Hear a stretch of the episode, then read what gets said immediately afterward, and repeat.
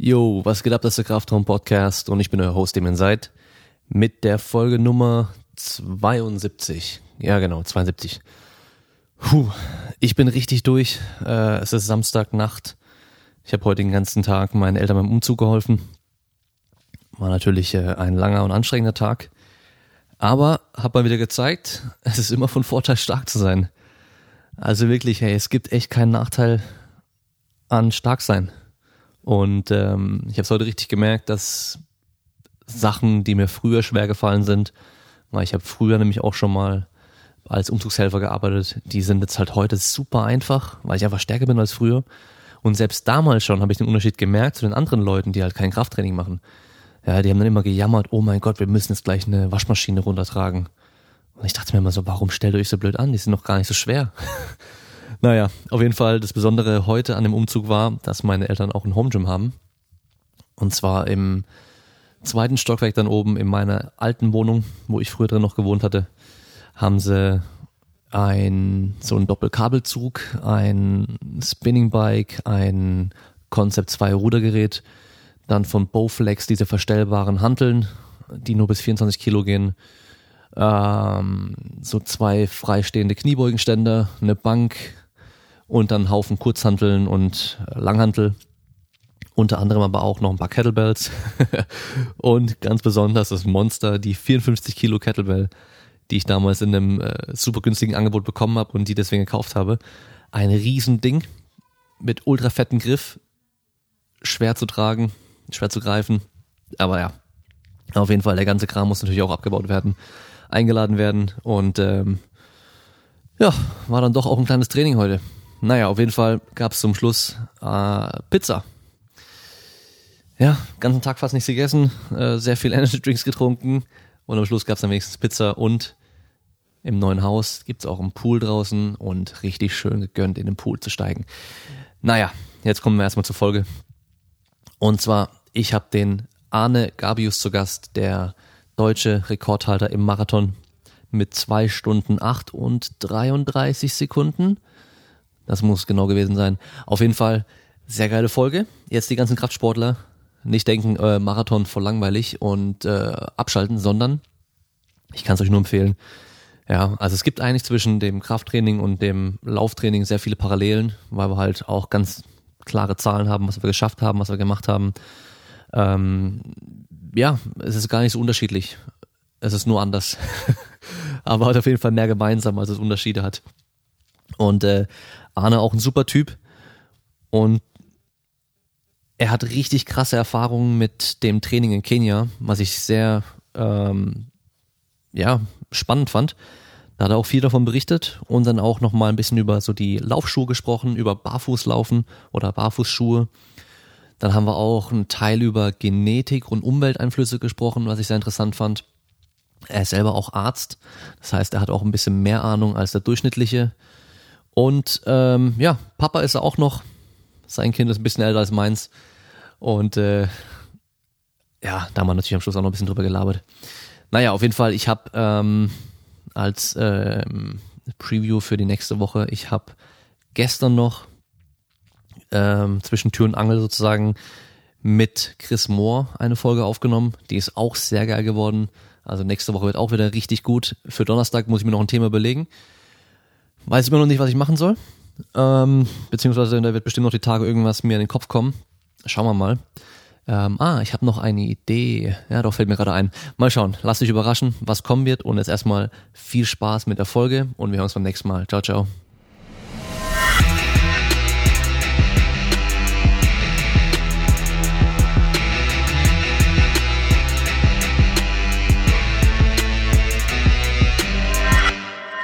Oh, Katze. Geht zum Napf und dann hoffentlich ins Bett. Hast du die schon mal mitgenommen an der Leine? Nein, nein, Zum nein. Laufen? Die, die bleibt schön hier. Die will gar nicht ihr Revier verlassen. Die kommt mit in die Schweiz jetzt nächste Woche, also jetzt am Wochenende, wenn wir, fahren. Hm, Und da kann sie dann Mäuse jagen und äh, Katze sein. auch mal cool, ja. Wie, wie wär's denn mit einem Hund zum Laufen gehen? So ein Husky, Ja, ich der halt bin so kein voll Hund. angeht, abgeht. Also ich habe gehört, Hunde, ähm, als Dauerläufer sind äh, Dalmatiner sehr gut geeignet. Das waren früher Kutschenhunde, die an, an der Hinterachse mitliefen. Okay. Und äh, ich glaube, ein Husky jetzt auch bei dem Wetter.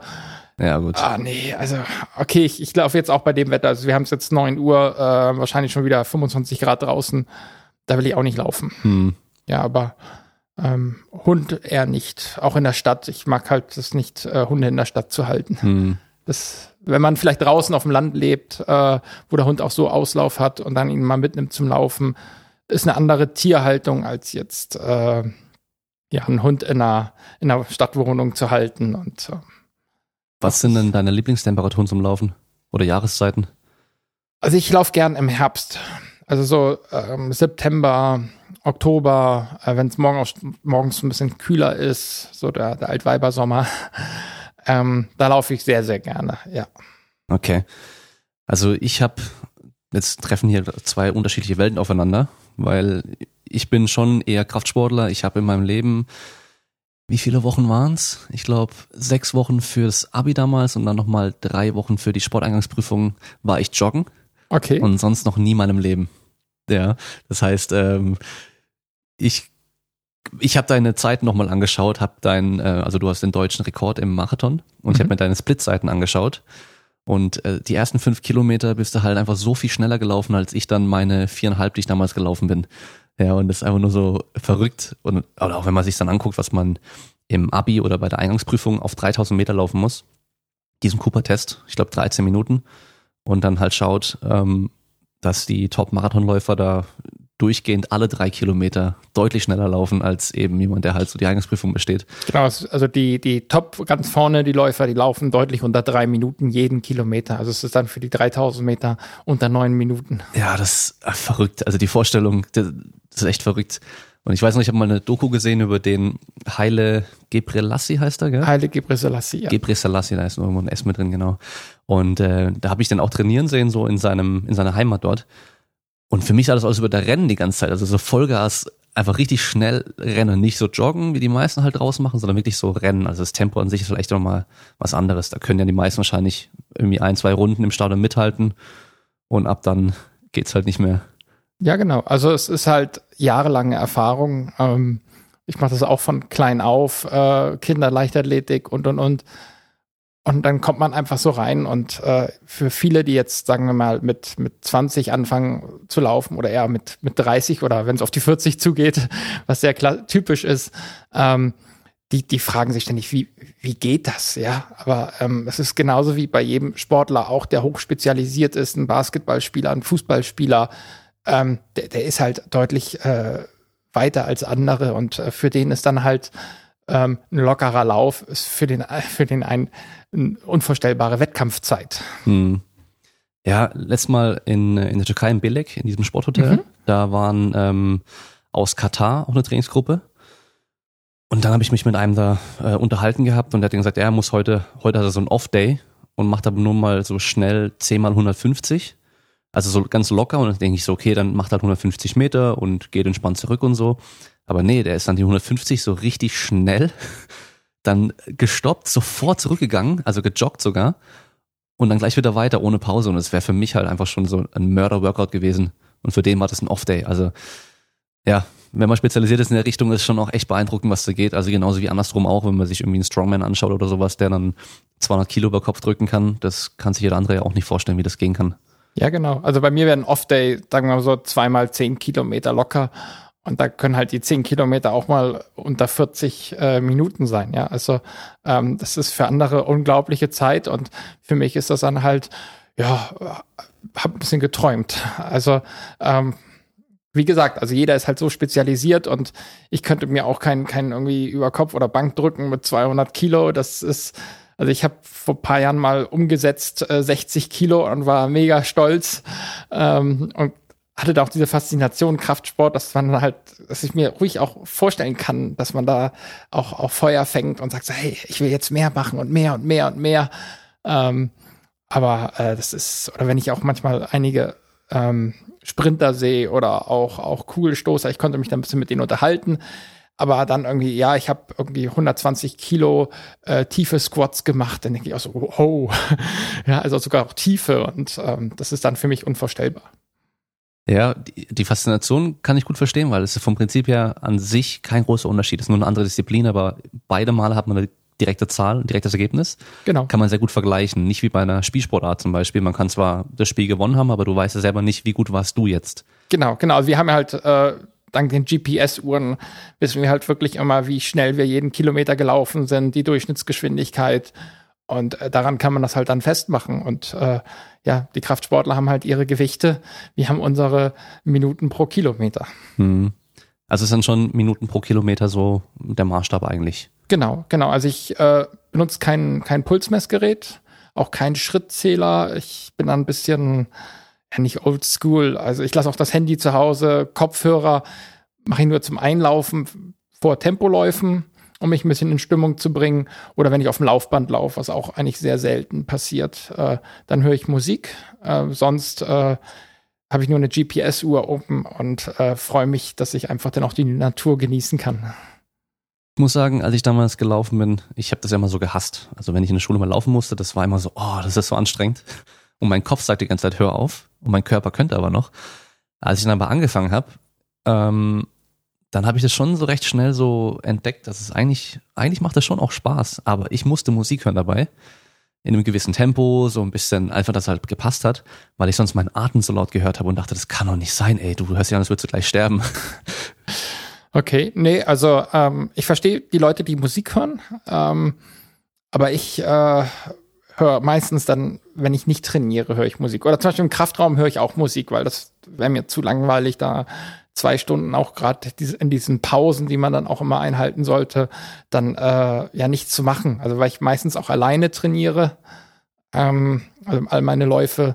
Ähm, wenn ich mit äh, anderen Leuten trainieren möchte, dann fahre ich nach Kenia oder jetzt auch in die Schweiz, ins, nach, nach St. Moritz, ins Engadin. Da sind viele Top-Athleten und ähm, da trainiere ich mit den anderen. Ähm, sonst, äh, ja, laufe ich halt alleine und da will ich auch meine Ruhe haben.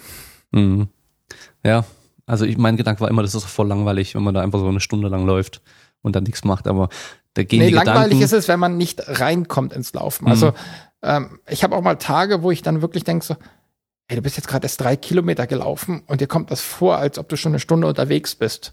Und ähm, das ist dann, da, da muss man irgendwas abbauen, also irgendwas an Stress oder so. Hm. versucht man andere Gedanken, dann überlegt man, was, was steht demnächst an, welcher Wettkampf und versucht sich da was vorzustellen, um einfach in dieses Laufen wieder reinzukommen. So, äh, ja, Stichwort Flow, ja, das, der wird immer, ja, das der Runners High und so weiter.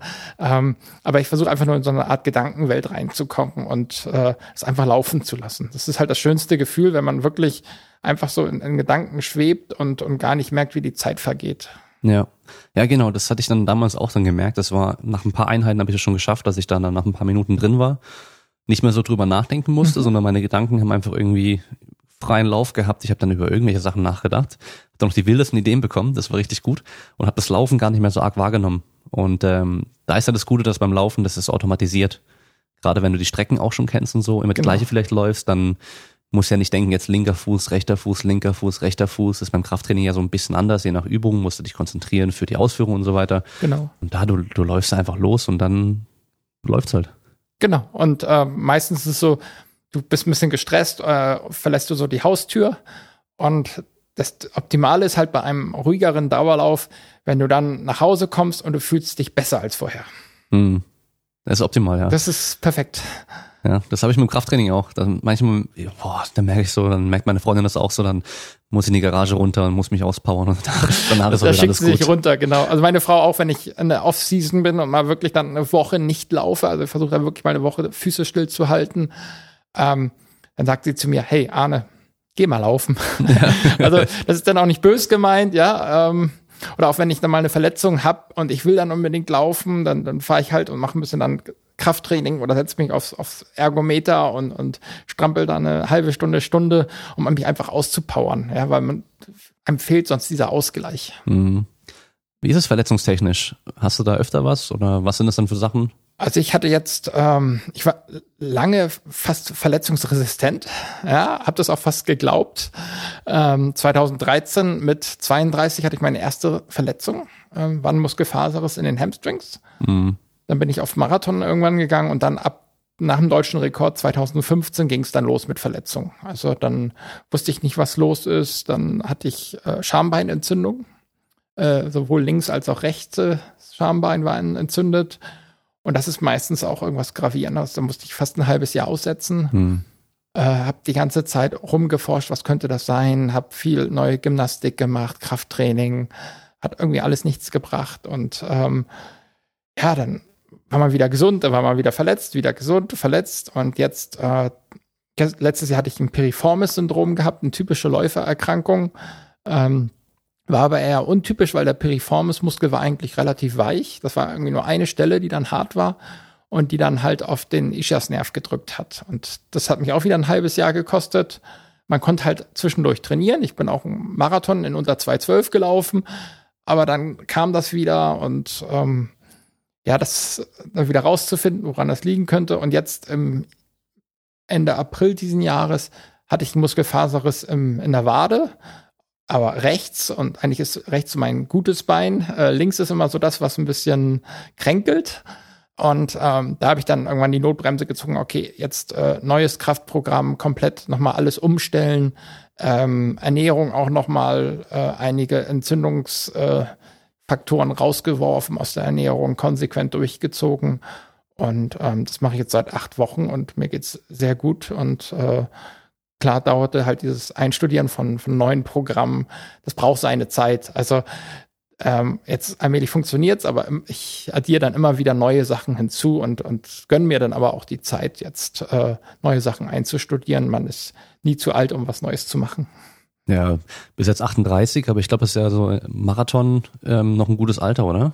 Ja, also ähm, man muss immer vorsichtig sein bei den Altersangaben der afrikanischen Läufer. Hm. Ganz einfach, weil sie es nicht wissen. Ähm, ja, klar. Ja, in, in, ja, also damals gab es noch nicht so die Registrierung. Ähm, man hat halt so eine Regeln aufgestellt damals, wenn man mit der Highschool fertig ist, ist man 18 Jahre alt. Punkt. Okay. So. Meistens ist es aber so, dass die Kinder dann auf dem Feld mitarbeiten ähm, und gehen halt erst mit 14, 15 zur Schule. Ähm, dann haben sie die Highschool nicht mit 18 abgeschlossen. Und äh, auch diese 18-jährigen Wunderläufer im Marathonbereich, die gibt es nicht, diese meistens Mitte 20 oder Ende 20 und ähm, wenn jetzt Kenianer halt sagen, ja, sie sind jetzt Anfang 30, dann dürften die schon Richtung 40 gehen. Und mhm. äh, auch ein Heile Gebrselassie, als er damals Weltrekord im Marathon gelaufen ist, war mindestens Mitte 40. Ähm, das muss man einfach nur wissen, äh, hinnehmen. Es ist ja sowieso egal, da wir ja alle an einer an, an derselben Startlinie stehen, ja, die die gleiche Distanz laufen ähm, und es auch dann keine Jugendwertung gibt, sondern es gibt dann eine Wertung. Äh, wer zuerst äh, die Ziellinie überquert hat, gewonnen. Also es ist halt wirklich einfach. Von daher ähm, es ist eigentlich diese ganze Altersdebatte egal, nur es, es sendet halt ein falsches Signal aus an, an die Läufer, die halt ein richtiges Alter, äh, die, die ihr richtiges Alter wissen. Hm. Ja, und gerade sind das dann natürlich die Athleten aus äh, den, den westlichen Ländern, also Europa, Amerika, ähm, Südamerika, äh, Asien. Da ist ja die Registrierung relativ weit fortgeschritten. Das, das Problem wird sich aber in, in fünf bis zehn Jahren sowieso dann erledigt haben. Hm. Ja. Ja, also denkst du dann, dass die die Leute von hier zum Beispiel dann mit äh, Anfang 20 dann sehen, boah, die laufen mit 18 alle schon so unglaubliche Zeiten, da kann ich es eh schon vergessen. Genau, also ähm, man muss einfach auch die Geduld haben. Ähm, klar gibt es Ausnahmen, also jetzt gerade in der Läuferszene, da gibt es einen Jakob Ingebrigtsen, der ist 18 Jahre alt und ähm, ist letztes Jahr Doppel-Europameister geworden über 1500 und 5000 Meter bei den Erwachsenen. Äh, läuft unglaubliche Zeiten und ähm, der wird immer schneller ähm, absolutes Phänomen, der Junge. Und ähm, klar, er hat auch zwei Brüder, die jeweils Europameister geworden sind. Also die beste Trainingsgruppe ist die Familie. Aber wenn du zwei große Brüder hast, die ja schon Europameister geworden sind, dann, dann ist klar, also der ist mit, mit 14 Jahren ist da, glaube ich, die Meile unter vier Minuten gelaufen. Ähm, das ist ein Wahnsinnstalent, die gibt es immer wieder, aber es ist nicht die Regel. Mhm. Und das muss man sich halt immer wieder verdeutlichen, auch äh, dass man Marathon erst, äh, sagen wir mal, mit 10, 15 Jahren Leistungssporttraining erst richtig in Angriff nehmen kann, damit die Muskulatur einfach sich darauf vorbereitet. Man muss in, in, in diesen 10, 15 Jahren ordentlich Kilometer sammeln. Hm. Also bei dir dann auch, du hast dann mit Leichtathletik ganz normal angefangen, Mehrkampf in der Jugend. Ja, genau, also eher schon auf, auf, auf Lauf spezialisiert. Mhm ähm, aber trotzdem über Bananenkisten gesprungen und, ja. und auf, auf, auf Sprungmatten und Trampolinen und also klassische Kinderleichtathletik, habe aber auch mit zehn Jahren mit Handball angefangen, um halt auch eine Mannschaftssportart zu haben. Mir hat's einfach auch, ja, ich brauchte das einfach auch, dass man dann halt, wenn man derjenige, der dann 16 Jahre alt geworden ist, einen Kasten Bier mitgebracht hat oder so. Äh, das gehörte auch dazu und das war auch toll und ähm, hatte aber mit 13 aufgehört wieder mit mit äh, mit Leichtathletik, hatte keine Lust, ja. Und dann kam ich halt über den Schulsport wieder zurück. Okay. Also ein Lehrer hat dann gesagt, komm, hier sind Kreismeisterschaften der Hamburger Schulen, also wirklich relativ klein. Und äh, wie wär's denn mal? Ja, du warst doch immer so schnell und hier im Sportunterricht, da läufst du dann die 1000 Meter immer um die drei Minuten oder drei zehn, äh, kassierst deine Eins ab, äh, willst du da nicht daran teilnehmen? Und dann habe ich das halt gemacht, bin irgendwie 2,57 gelaufen, und ähm, paar Monate später bei den Hamburger Schulmeisterschaften nochmal irgendwie so 2,52 oder so. Und dann war klar, hey, irgendwie habe ich da wieder Bock. Und zwei Jahre später wurde ich deutscher Meister. Ja, und dann, dann funktioniert dann nach der, nach der Schule halt, äh, musste ich noch zur Bundeswehr, Wehrpflicht, war aber in der Sportfördergruppe. Und dann habe ich halt mit dem Medizinstudium angefangen, aber der Sport stand eigentlich immer an erster Stelle. Mhm. Hast du es dann gut unter einen Hut gebracht? Weil so ein Training nimmt ja schon viel Zeit in Anspruch. War schwierig. Also gerade auch in Hamburg, äh, die, die Vorklinik, also die ersten vier Semester, das habe ich halt auf fünf gestreckt. Ähm, war teilweise schon richtig hart, also muss ich wirklich sagen. Ähm, und dann bin ich auch nach Tübingen gegangen, ähm, um halt auch dann kürzere Wege zu haben, ähm, auch eine Trainingsgruppe ähm, und, und halt den Sport und die Uni besser zu verbinden. Mhm. Und das hat dann gut funktioniert. Ähm, viele Dozenten haben mich auch unterstützt, also wirklich tolle Leute getroffen. Natürlich gab es auch diejenigen, die gesagt haben, selbst schuld, wenn du äh, Sport machst. Aber ähm, viele Kommilitonen fanden das toll. Wiederum einige sagt, waren ein bisschen dann eingeschnappt, dass dann wieder einige gesagt hätten, ich mache das ja nur als Hobbymedizin. ähm, Nein, also ich, das war immer mein, mein großer Traum, das zu studieren. Und ich bin jetzt Arzt, ich habe eine Zulassung, die ruht jetzt. Ähm, aber ich werde sicherlich nach dem Sport ähm, auch dann mit der mit dem Arztdasein äh, auch viel zurückgeben können, was ich natürlich jetzt auch gelernt habe. Mhm. Muss ich dich dann mit Dr. Arne Gabels ansprechen? Nee, ich habe keinen Doktortitel. Meine Frau ist Juristin, die hat einen Doktortitel. Okay. ähm, aber ich bin Arzt, aber kein Doktor. Ah ja, weil das macht sich nämlich auch mal gut beim Namen, dann wenn man das noch davor schreibt. Ja, ich, ich habe immer noch Zeit, eine Doktorarbeit zu schreiben, ja. aber im Moment äh, habe ich da kein, keine Ambitionen. Okay, und äh, hast du dich da schon spezialisiert, in welchem Bereich du dann als Arzt tätig äh, sein wirst? Nee, also ich habe das Studium abgeschlossen, mhm. auch mit dem praktischen Jahr, ähm, habe jetzt meine Zulassung und müsste mich dann jetzt auf eine Assistenzarztstelle bewerben. Mhm. Und ähm, es wird wahrscheinlich so in den Bereich Rea reingehen, ähm, dass ich halt möglichst viel von dem halt auch dann wiedergeben kann. Ähm, ja. Ich glaube, das, das könnte, glaube ich, sogar ganz gut operieren, aber andere können es besser. Ja. Und dann soll man das, das in der Medizin denen überlassen, die das gut können, die sollen das auch machen. Und ich sollte meine Stärken und meine, meine Skills, die ich jetzt erworben habe in 20 Jahren Leistungssport, die sollte ich dann auch einbringen. Ich glaube, davon hat jeder einen Effekt, also sowohl die Patienten als auch ich selbst. Ja, und dann kannst du im Sport aktiv bleiben noch. Genau. Das ist natürlich dann immer schön, wenn man dann nicht komplett getrennt ist vom Sport irgendwann. Absolut, ja, also so ein, so ein absoluter Cut, äh, den könnte ich gar nicht verkraften. Hm.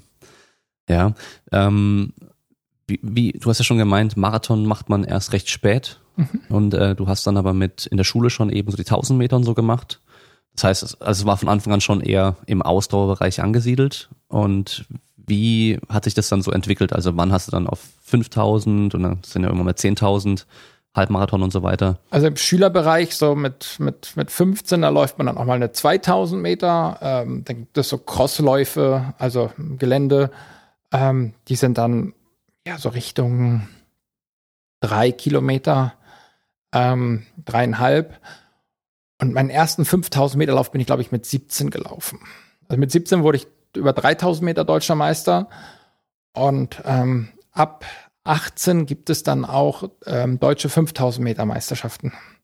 Und die bin ich dann auch gelaufen. Also so 17 habe ich das erste Mal 5000 ausprobiert. Bin dann relativ lang aber bei diesen Strecken geblieben. Klar, Crossläufe gab es nochmal so 10 Kilometer Richtung. Aber ähm, ich bin meinen ersten 10.000 Meter Lauf erst 2013 gelaufen.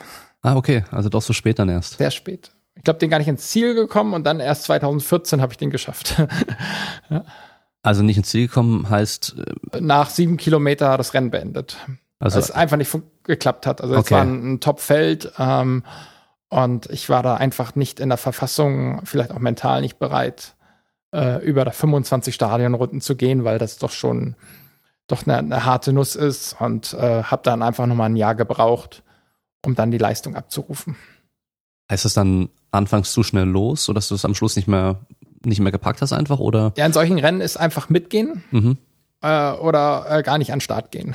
Okay. Also sonst kann man sein eigenes Rennen machen und das bringt dann auch nichts. Also ähm, und nachher wird man dann überrundet sogar und das muss man sich dann nicht antun und äh, deswegen ja einfach dann das nicht drauf gehabt an dem Tag und äh, also dann schon, weil du halt gesagt hast, du kannst dich überhaupt nicht platzieren und bist da dann einfach zu weit entfernt auch von den Top-Leuten. Genau, also meistens geht's dann auch, äh, schaut man auf sich selbst, also auf eine Zeit.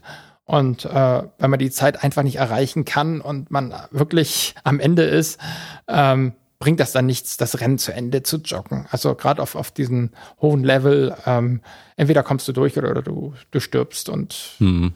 Ja, entweder kannst du dann irgendwie die Runden gehen, was aber lächerlich wäre. Ähm, deswegen streiche ich, habe ich dann früher mal die äh, Variante gewählt, dass ich die Segel gestrichen habe, gesagt, hey, äh, beim nächsten Mal, wenn ich wiederkomme, werde ich dieses Rennen beenden und das ist ein Versprechen und meistens habe ich auch in den Stadien, wo ich dann raus bin, da habe ich dann die Rennen auch dann irgendwann dann nachgeholt. Okay, das ist ja dann cool. Hast du ähm, richtig Sprint auch mal gemacht gehabt? Nee, gar nicht. Also ich habe schon mal Sprinttraining gemacht, mhm. also so 20, 30 Meter fliegend, aber nichts gemessen. Ähm, meinem Trainer damals in Hamburg war es halt wichtig, dass wir so einmal die Woche schon so mal so schnellere Sachen gemacht haben. Ja. Also so 150 Meter und dann auch bis 20 Meter fliegend oder sowas. Runter. Okay. Und äh, wie arg unterscheidet sich dann dieses Training für 5000 Meter oder 3000 Meter und das für Marathon? Ähm, Zurzeit trainiere ich fast so wie ein 5000, 10.000 Meter Läufer. Ähm, wir haben ja verschiedene äh, Phasen im Jahr, ähm, also verschiedene Perioden. Mhm. Ähm, jetzt bin ich gerade so in der Aufbauphase, äh, mache dort sehr viel 5.000 und 10.000 Meter Training. Ähm, die längsten Läufe, die ich jetzt mache, sind so zwischen 25 und 30 Kilometer. Mache jetzt auch nicht, aber mache auch jetzt keine hohen Kilometerumfänge, so 150, 160 Kilometer die Woche, so dass man sich einigermaßen wohlfühlt, sich auch von den Tempoläufen erholt. Ähm, auch dann viel Krafttraining, also dreimal die Woche Kraft versuche ich einzubauen. Ähm, und kleinere Wettkämpfe so im, im 10-Kilometer-Bereich. Ähm, und dann kommt irgendwann die nächste Phase und das geht dann schon in die spezifische Marathonvorbereitung. Und äh, da hoffe ich, dass ich zweimal in Kraftraum komme. Es kann auch nur passieren, dass ich einmal dann in Kraftraum gehe und einmal selber noch was mache zu Hause. Ähm, und dann wird es halt wirklich lang. Also dann geht's Richtung 180, 200 Kilometer. Ähm, auch Intervallläufe, die dann ein Volumen von bis zu 30 Kilometer haben. Boah. Also 15 mal 1000 Meter, also 15 mal ein Kilometer und ein Kilometer Traben zwischendurch, wo dann halt ja die Belastung so drei Minuten sind, drei Minuten pro, pro 1000 Meter und dann ähm, 1000 Meter Pause in 320. Also das ist dann mhm. ja Traben, das ist schon also sehr zügiger Dauerlauf und äh, danach hat man halt 30 Kilometer in 3,10, dann weiß man schon, was man getan hat. Ja. Das ist, hört sich auf jeden Fall sehr heftig an. Das ist dann sehr heftig, ja. Und dann braucht man auch die Zeit, um sich davon zu erholen und dann äh, fallen halt äh, kurze Intervalle einfach weg, mhm, ähm, weil es dann einfach in der spezifischen Marathonvorbereitung hat das alles nichts mehr verloren. Und wie viele Trainingstage hast du dann in so einer Phase? Also ich trainiere eigentlich jeden Tag. Ähm, das ist so vorgesehen. Ähm, es kann mal passieren, wenn ich wirklich total platt bin äh, und ich einfach auch merke, dass irgendwie, dass ich mich nicht erhole, dass ich dann einfach sage, okay, heute mache ich mir einen schönen Tag. Ich werde auch kein schlechtes Gewissen haben, weil das hat man ja meistens. Man macht, man macht dann ruiniert man sich sogar noch seinen, seinen Ruhetag äh, im schlimmsten Fall. Ähm, das, das kann halt passieren, aber das ist dann situationsabhängig. Wenn ich dann sage, hey, mir geht's heute noch so richtig gut und ich habe einfach Bock zu laufen, äh, klar habe ich heute einen etwas ruhigeren Tag, aber dann gehe ich trotzdem zweimal raus oder, oder mache noch ein bisschen Kraft. Äh, das ist halt ganz, er ist halt situationsabhängig und muss ich halt auch mit meiner Erfahrung, die ich jetzt mittlerweile schon habe, auch so steuern. Und äh, klar kann ich jetzt nicht mehr so agieren wie vor vier, fünf Jahren, wo ich dann einfach draufgehauen habe und sage, jetzt jetzt richtig los, sondern jetzt muss man ein bisschen Fingerspitzengefühl äh, auch, auch beweisen und äh, auch mal eine Einheit sagen, okay, jetzt machen wir ein bisschen ruhiger. Also das ist jetzt äh, sehr spannend. Mhm. Hast du dann auch einen Trainer oder machst du die Planung selbst? Ich habe seit 2011 keinen Trainer mehr. Mhm. Ähm, vorher war halt Dieter Baumann mein Trainer in Tübingen. Der hat dann das eingestellt, äh, weil er einfach auch keine Lust mehr hatte. Ähm, hat die ganze Gruppe abgegeben und ähm, das war so, so, ein Knackpunkt für mich. Ich wollte mich dann neu orientieren, weil ich genau dann auch zu der Zeit mit dem Studium fertig war. Wollte dann halt wirklich auf, auf Profi setzen und ähm, ja, habe mich dann umgehört, welche Trainer gibt es in Deutschland, in Europa, ähm, habe in Deutschland keinen gefunden, dem ich auch vertrauen würde und auch die Kompetenz nicht bei den Trainern gesehen. Äh, ja, und äh, in Amerika, ja, jetzt nach Amerika gehen, ich hatte mich dann ein bisschen umgehört, hatte dann auch schon mal so Gespräche geführt, ähm, habe dann aber entschieden, dass ich das selbst mache. Hm. Und habe dann einen Italiener kennengelernt, der in Kenia größtenteils lebt. Renato Canova heißt der. Das ist so der äh, Marathontrainer, der hat so die letzten 20 Jahre, 25 Jahre in Kenia gearbeitet, mit Kenianer, hat Weltrekordhalter auch ähm, hervorgebracht, hat die gesamte Trainingsphilosophie der jetzigen kenianischen Läufer und auch der kenianischen Trainer eigentlich mitgeprägt, ähm, wenn nicht sogar der Hauptinitiator. Ähm, und der hat mir komplett, also der, der ist halt ein offenes Buch. Seine Philosophie ist auch, über Training muss man reden, damit man es verbessern kann. Ja, wenn jeder sein eigenes Süppchen braut, bringt das niemandem was. Ähm, ja, aber diese Philosophie findet man, äh, also dieses mit dem eigenen Süppchen brauen und so weiter, ne? Äh, das ist mein Training, die ist noch sehr, sehr verbreitet, leider in der Läuferszene.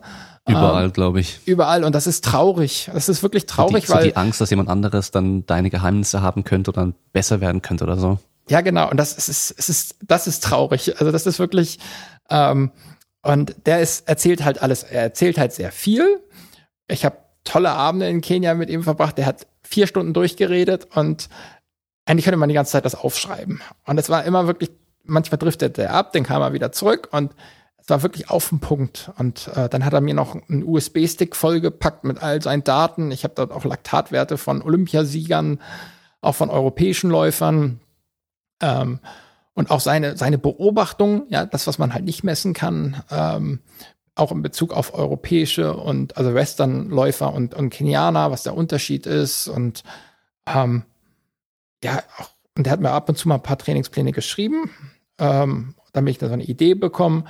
Und letztes Jahr meint er zu mir, dass er mir nichts mehr beibringen kann, ähm, weil ich halt alles, alles bis jetzt weiß, was, was er auch weiß. Und ähm, klar ändert sich das auch immer noch. Wir telefonieren ab und zu, wir treffen uns einmal im Jahr. Ähm, ich würde ihn halt nicht als Trainer bezeichnen, sondern eine Art Supervisor, da er mit dem täglichen Trainingsbetrieb halt nichts zu tun hat. Ähm, ich schicke ihm eigentlich auch keine Trainingspläne mehr oder das, was ich halt trainiert habe, also Aufzeichnungen. Ähm, von daher, ähm, ich mache das alles selbst und äh, ich kenne meinen Körper mittlerweile doch sehr gut und weiß auch, was ich, was ich zu tun habe. Er hat mir letztes Jahr nochmal einen Ratschlag gegeben, den ich jetzt befolge, sich mehr auf, auf, auf die äh, Medium-Geschichten, also die, die zügigen Dauerläufe zu konzentrieren. Und mhm. ähm, der hat mal wieder recht. okay. Ja, hört sich gut an auf jeden Fall. So, wenn man so Momente nochmal hat zum äh, Abklären, was, was du dann vorhast vielleicht und einfach nur mal so dann die Meinung einholen, so als Berater ist schon auch auf jeden Fall sehr gut. Das stimmt, ja. Also ähm, ich muss mal gucken, wann ich ihn das nächste Mal treffe. Äh, vielleicht irgendwann im September. Aber ähm, mittlerweile äh, bin ich halt doch sehr gefestigt und äh, vertraue auch auf dem, was ich, was ich gelernt habe und was ich, ich auch kann. Mhm. Denkst du denn, dass da das Training, gerade wenn man jetzt so die den Westen und jetzt gerade Kenianer, Äthiopien und sowas äh, miteinander vergleicht, ob dann das Training der entscheidende Unterschied ist oder dann doch schon auch irgendwie genetische Faktoren und die Umwelt an sich halt viel mit reinspielen.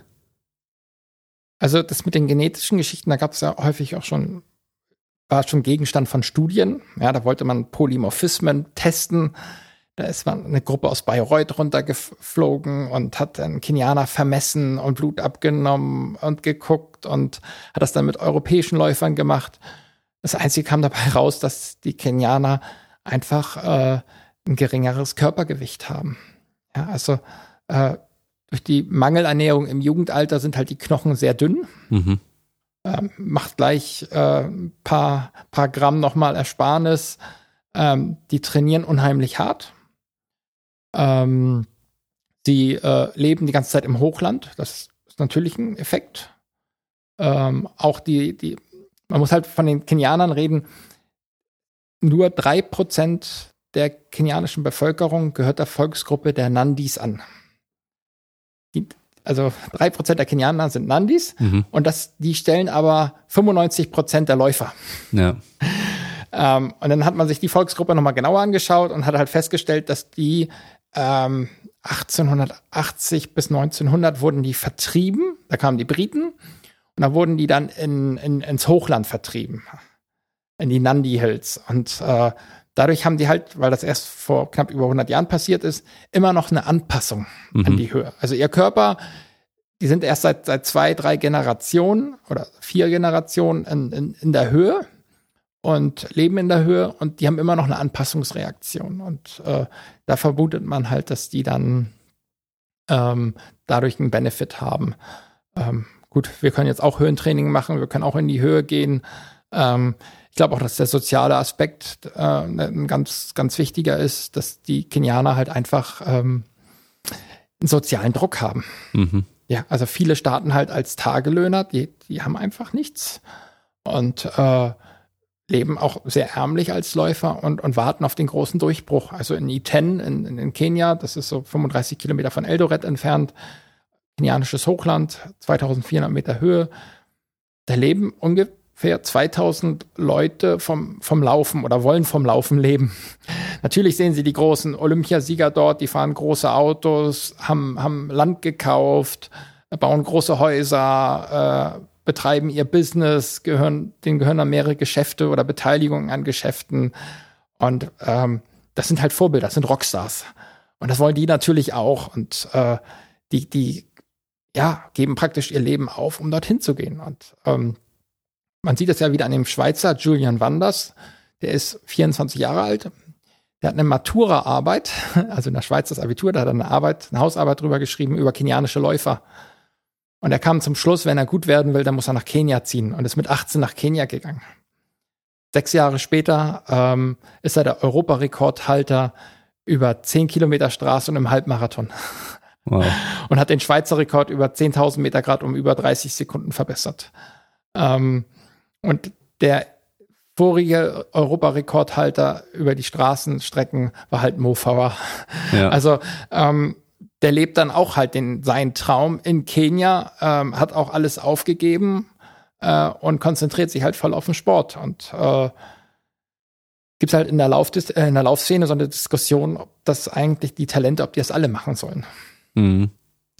Ja, also ja, es ist halt ein Weg, aber und deswegen glaube ich halt, wenn man gleiche Verhältnisse schafft, ja, also auch sehr einfach lebt. Also Laufen hat was mit, mit, mit auch Demut zu tun, auch mit, mit dem täglichen Training, morgens aufzustehen, äh, um fünf, halb sechs die erste Einheit zu machen, ähm, auch genug regenerieren, äh, schlafen, Physiotherapie, auf seinen Körper hören.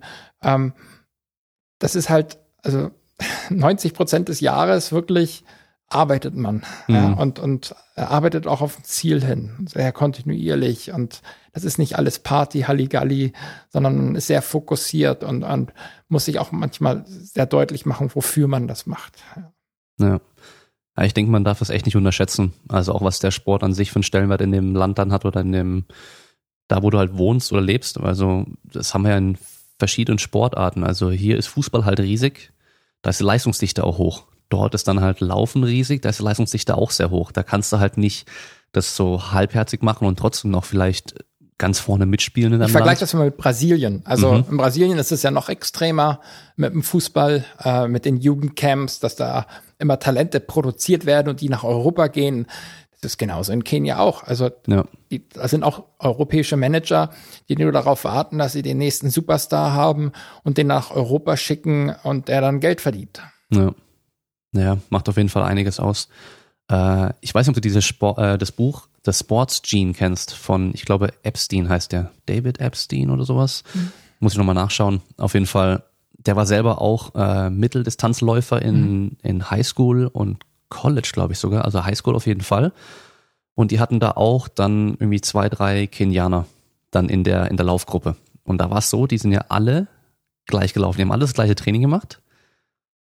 Und die Kenianer wurden trotzdem besser als die anderen obwohl die die gleichen Kilometer gemacht haben, sind in eine Gruppe gelaufen, die haben alle das gleiche Training gemacht. Und dann hat er sich halt gefragt, so, ist es jetzt irgendwie, haben die irgendwie andere Gene? Ist es irgendwie, haben die halt ein Läufergen?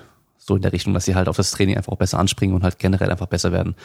Und der hat dann eigentlich ein komplettes Buch drüber geschrieben, über eben dieses Thema Laufen, dann halt auch ähm, zum Beispiel Stefan Holm als Ausnahme genommen für, für die Hochspringer, mhm. weil er ja da eine riesen Ausnahme ist mit, ich glaube, 1,80 nur Körpergröße. Genau, ja, ja. Ähm, und bei ihm war aber halt das so, dass der dann schon irgendwie mit äh, fünf, sechs Jahren diesen anderen schwedischen Hochspringer da gesehen hatte im Fernsehen und das war halt sein Held und hat halt im, aufs Sofa angefangen, Hochsprung zu machen und halt sein Leben lang trainiert. Das heißt, da war halt das Training und die, um die ähm, Umstände waren halt irgendwie optimal, weil er halt so früh auch angefangen hat. Dann Usain Bolt zum Beispiel hat er dann auch gebracht. Ähm, und eben beim Laufen war es dann so, dass er dann auch eben irgendwie ein, eine, ein Volk angesprochen hat. Das waren dann vielleicht auch die Nandi, ich weiß nicht mhm. genau. Und da stand aber mit drin, wie viel da dran ist, weiß ich nicht. Aber dass die im Schnitt dünnere, schmälere Unterschenkel hätten und dadurch einfach nochmal weniger Energie fürs Laufen an sich brauchen. Bei dieser, bei dieser Schwung- und Pendelbewegung beim Laufen. Und dass das halt nochmal so diese minimalen Prozent nochmal ich ausmachen Ich weiß halt nicht, können. ob das genetisch bedingt ist, weil der typische Kenianer ist eigentlich, der wohlhabende äh, Kenianer ist dick. Ja. also ähm, die gucken mich immer an äh, und, und sagen, du gehst nach Kenia, um, um, um fit zu werden. In Kenia gibt's doch leckeres Essen, da wird man noch dick. Also der, der, der normale Kenianer ist halt wirklich fett teilweise. Ja? ja, das ist ein ernsthaftes Problem sogar in Kenia. Ja, da gibt's auch wirklich jetzt äh, äh, nationale Sportprogramme, äh, will okay. man gar nicht glauben. Aber äh, um Nairobi rum, sobald Wohlstand kommt, werden die Leute halt dick. Ist das aber auch so ein äh, Zeichen von Wohlstand, oder? Genau, genau. Und dann wollen Und die ja auch, wahrscheinlich ist sowas was Tolles dann für die oder so, also einigermaßen. Absolut. Also wenn ja. du, wenn du wirklich völlig äh, fett bist und hast noch ein dickes Auto und so weiter, dann hast du es geschafft. Ja, okay. Ja, und ähm, ja, das ist für die dann Wohlstand. Und mhm. äh, ich habe halt im Hochland beobachtet, dass ähm, die jungen Athleten, also die Kinder, ähm, wenn die in die Wachstumsphase kommen, die Jungs, die kommen ja so zwischen 12 und, und 15 meistens in so einer Wachstumsphase, dass die, die essen meistens nur weißes, äh, also die essen Ugali. Ugali ist halt weißes Maismehl in Wasser gekocht, ja. ein bisschen Salz rein, äh, hat relativ schlechte Nährwerte. Dann also trinken kaum die Eiweiß, nur ein bisschen Kohlenhydrate und sonst nichts, oder? Genau. Dann haben dann essen sie noch mal so ein, so ein Sukuma Wiki, das ist so ein, so ein grünes, äh, bitteres Spinatähnliches äh, Gewächs. Das okay. wird dann halt geschnitten, gekocht, ein bisschen mit Zwiebeln an oder ein bisschen gebraten noch. Wenn man Geld hat, dann kann man sich Fleisch leisten. Ähm, und morgens gibt es halt ungetoasteten Toast, weißen Toast und äh, Chai Tea, also schwarzen Tee mit ganz viel Milch, wobei die Milch kommt halt direkt aus dem Euter, ähm, wird dann halt aber auch sehr lange gekocht und da kommt ganz viel brauner Zucker rein. Also okay. wirklich, wirklich viel Zucker. Also ähm, Managergruppe hat halt das mal untersucht und die meinten halt, dass 40 bis 50 Prozent der Kohlenhydraten bei den Kenianern über Zucker reinkommen. Okay. ähm, und jetzt nochmal zu den jungen Athleten zurück oder, oder zu den Kindern, die dann in die Wachstumsphase kommen, durch diese Mangelernährung, ja, klar, die essen auch manchmal ein paar Avocados, Passion Fruits, Mangos, die da auf Bäumen wachsen, Bananen, ähm, schießen die dann in die Höhe und haben dann wirklich, also man sieht das ja bei den Kindern, die haben Streichholzbeine. Ja. Und ich glaube eher, dass das auch durch, ne, durch die Mangelernährung begünstigt ist, dass mhm. die so dünn äh, einfach wachsen. Und klar, wenn das in der Population auch noch so vertreten ist, es gibt aber auch in Deutschland dünne äh, schlacks, äh, schlachsige Jugendliche, Ja, ja. ähm, die dann nicht zu Topläufern werden. Okay, weil sie es wahrscheinlich auch nicht wollen oder nicht, nicht, nicht, kein, keine Idole hatten. Aber ähm, Oder vielleicht auch gar nicht laufen. Das Ja, ist auch nochmal so ein genau. Punkt. oder nicht laufen müssen. Das ist ja genau, das Ja. ist ja bei uns eben auch so ein Thema. Wir müssen ja gar nicht mehr laufen. Genau, Weil wir- wir haben U-Bahn oder irgendwas direkt vor der Haustür. Wir haben E-Bikes mittlerweile. Wir haben E-Roller und Segways und keine Ahnung was.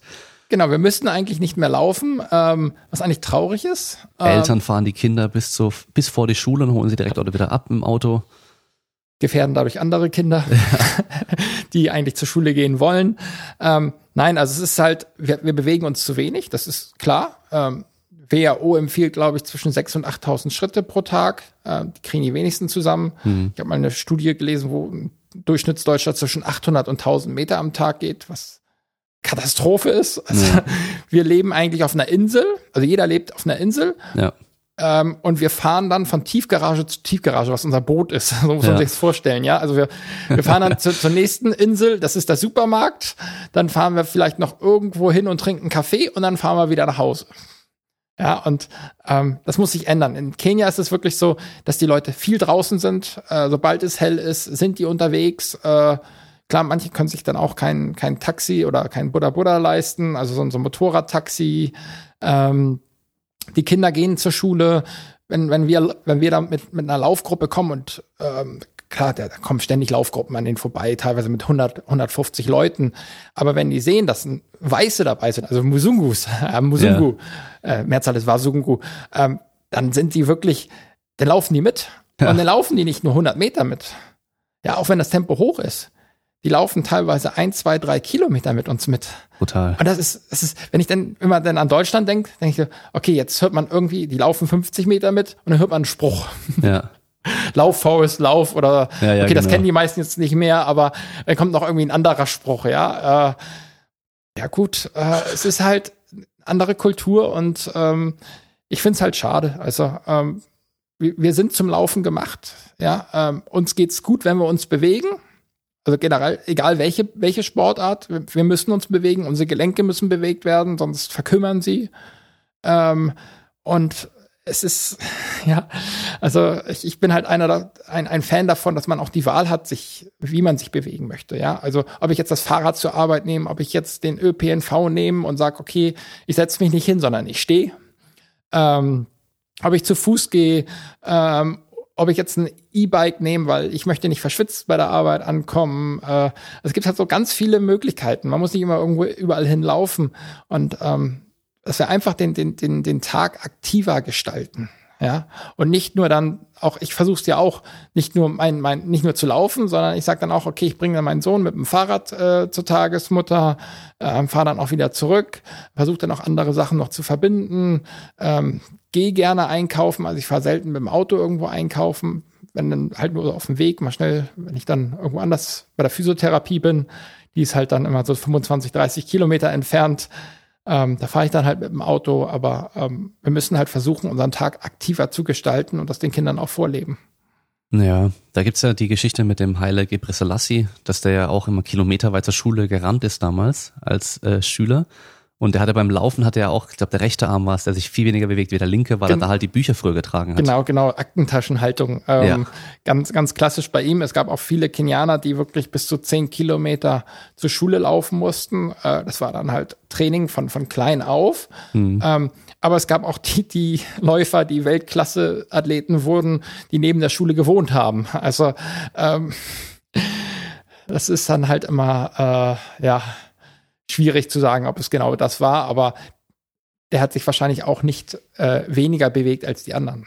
Ja, weil die sind stimmt. halt draußen. Also wenn wir da abends gelaufen sind, dann sind die Kinder im Schlafanzug, äh, wenn die uns gesehen haben, auch, auch die ganz Kleinen, die sind dann mal um ihre Hütte rumgelaufen, haben sich gefreut, dass wir da langlaufen und sind dann manchmal hinterher und einen haben wir dann mal zurückgebracht, weil der wirklich mitgelaufen ist. Also das, das konnten wir da nicht verantworten, dass der dann irgendwie dann alleine zurückgeht, weil dann wurde es auch schon dunkel und äh, die haben halt keine Straßenbeleuchtung dort und äh, viele Autos sind nicht beleuchtet und dann haben wir den halt zurückgebracht, aber Ja. er wollte halt mitlaufen.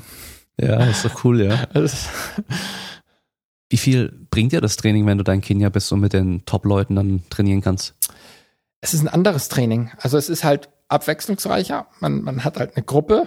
Ähm, man muss es auch lernen, mit anderen zu laufen. Ähm, das, das merke ich immer wieder. Ähm, Gerade auch wenn ich im Wettkampf bin, denke ich viel an, an, an, an meine Aufenthalte in Kenia, äh, nehme da so ein paar Düfte wahr während des Rennens äh, und, und versuche dann auch die Fährte aufzunehmen, was halt jetzt komisch klingt, aber es ist wirklich so. Also ähm, man, man, man, man versucht Erinnerungen abzurufen und äh, das Training in Kenia ist, ist hart. Es hat 2400 Meter Höhe, äh, wenig asphaltierte Straßen, ähm, sehr viele Schotterpisten. Ähm, man muss aufpassen mit den Steinen, ähm, auch dann wieder in einer Gruppe zu laufen. Die laufen teilweise sehr eng, weil sobald man irgendwie eine Lücke lässt, zack, kommt der nächste vor.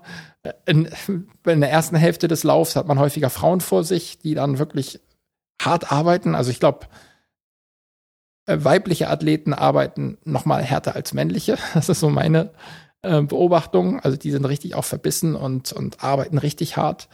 Ähm, und ähm, dann dieses ganze Hoch und Runter dort, also im Hochland, das ist, klar, es gibt da keine, keine 3000er oder so, wo wir sind, oder 4000 Meter hohe Berge wie in der Schweiz, aber ähm, es geht ständig hoch und runter.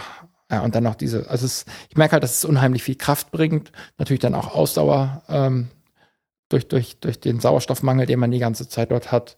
Ähm, aber auch die Ruhe, die, die man dort hat. Man kann sich komplett auf den Sport trainieren. Klar hat man da Highspeed-Internet auch, mobiles. Ähm, man kann alles Mögliche streamen. Man ist nicht aus der Welt. Aber man kann sich auch ein bisschen verabschieden, ein Stück weit. Ja, also man hat dann tolles Essen, Vollpension.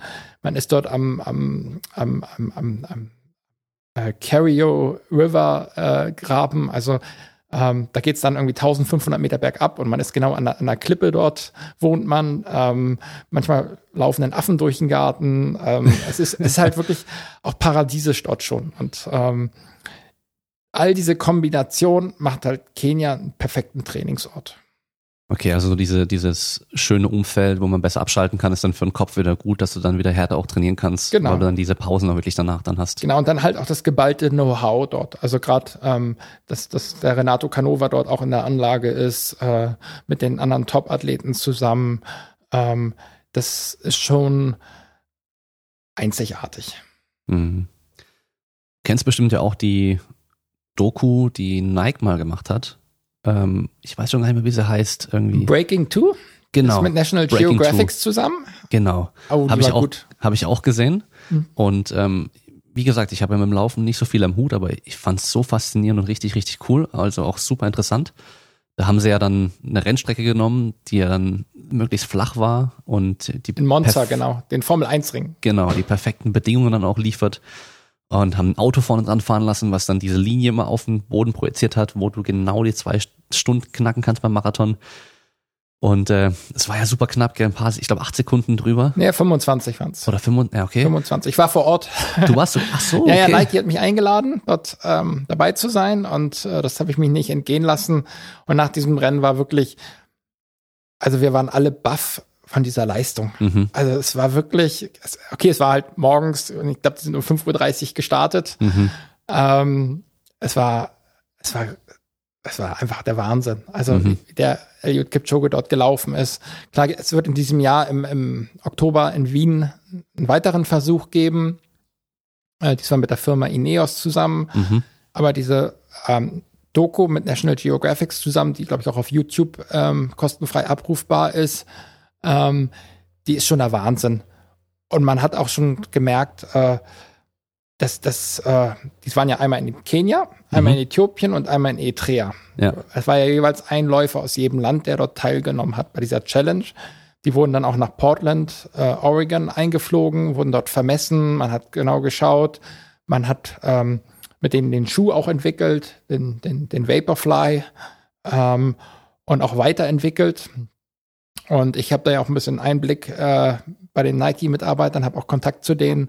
Und die haben mir dann auch Geschichten erzählt, äh, dass halt der Eliud Kipchoge, wenn der einen Schuhtest macht, der gibt, äh, der gibt dann Unterlagen ab mit Fotos und auch Erklärungen.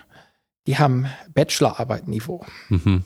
Also der ist unheimlich smart, ja, der hat wirklich auch was im Kopf und äh, kann das dann auch zu Papier bringen und nimmt das super ernst. Und er hat auch vorher gesagt vor dem Projekt, hey, ihr könnt gerne nach Kenia kommen. Ich teste Schuhe, Equipment, neue technische Sachen, äh, Ernährung und, und, und, und, und. Alles, was, was ihr machen wollt. Aber in das Training redet ihr uns nicht rein, weil davon haben wir Ahnung. Mhm. Ja, also es war schon erstaunlich, dass das er dann halt gesagt hat, hey, Training, das ist unsers, da sind wir besser. Und äh, die haben auch gesagt, die haben ihren eigenen Trainer dort, äh, da wollen sie auch nicht mit reinreden, wir wollen halt den Athleten unterstützen, seine bestmögliche Leistung zu bringen.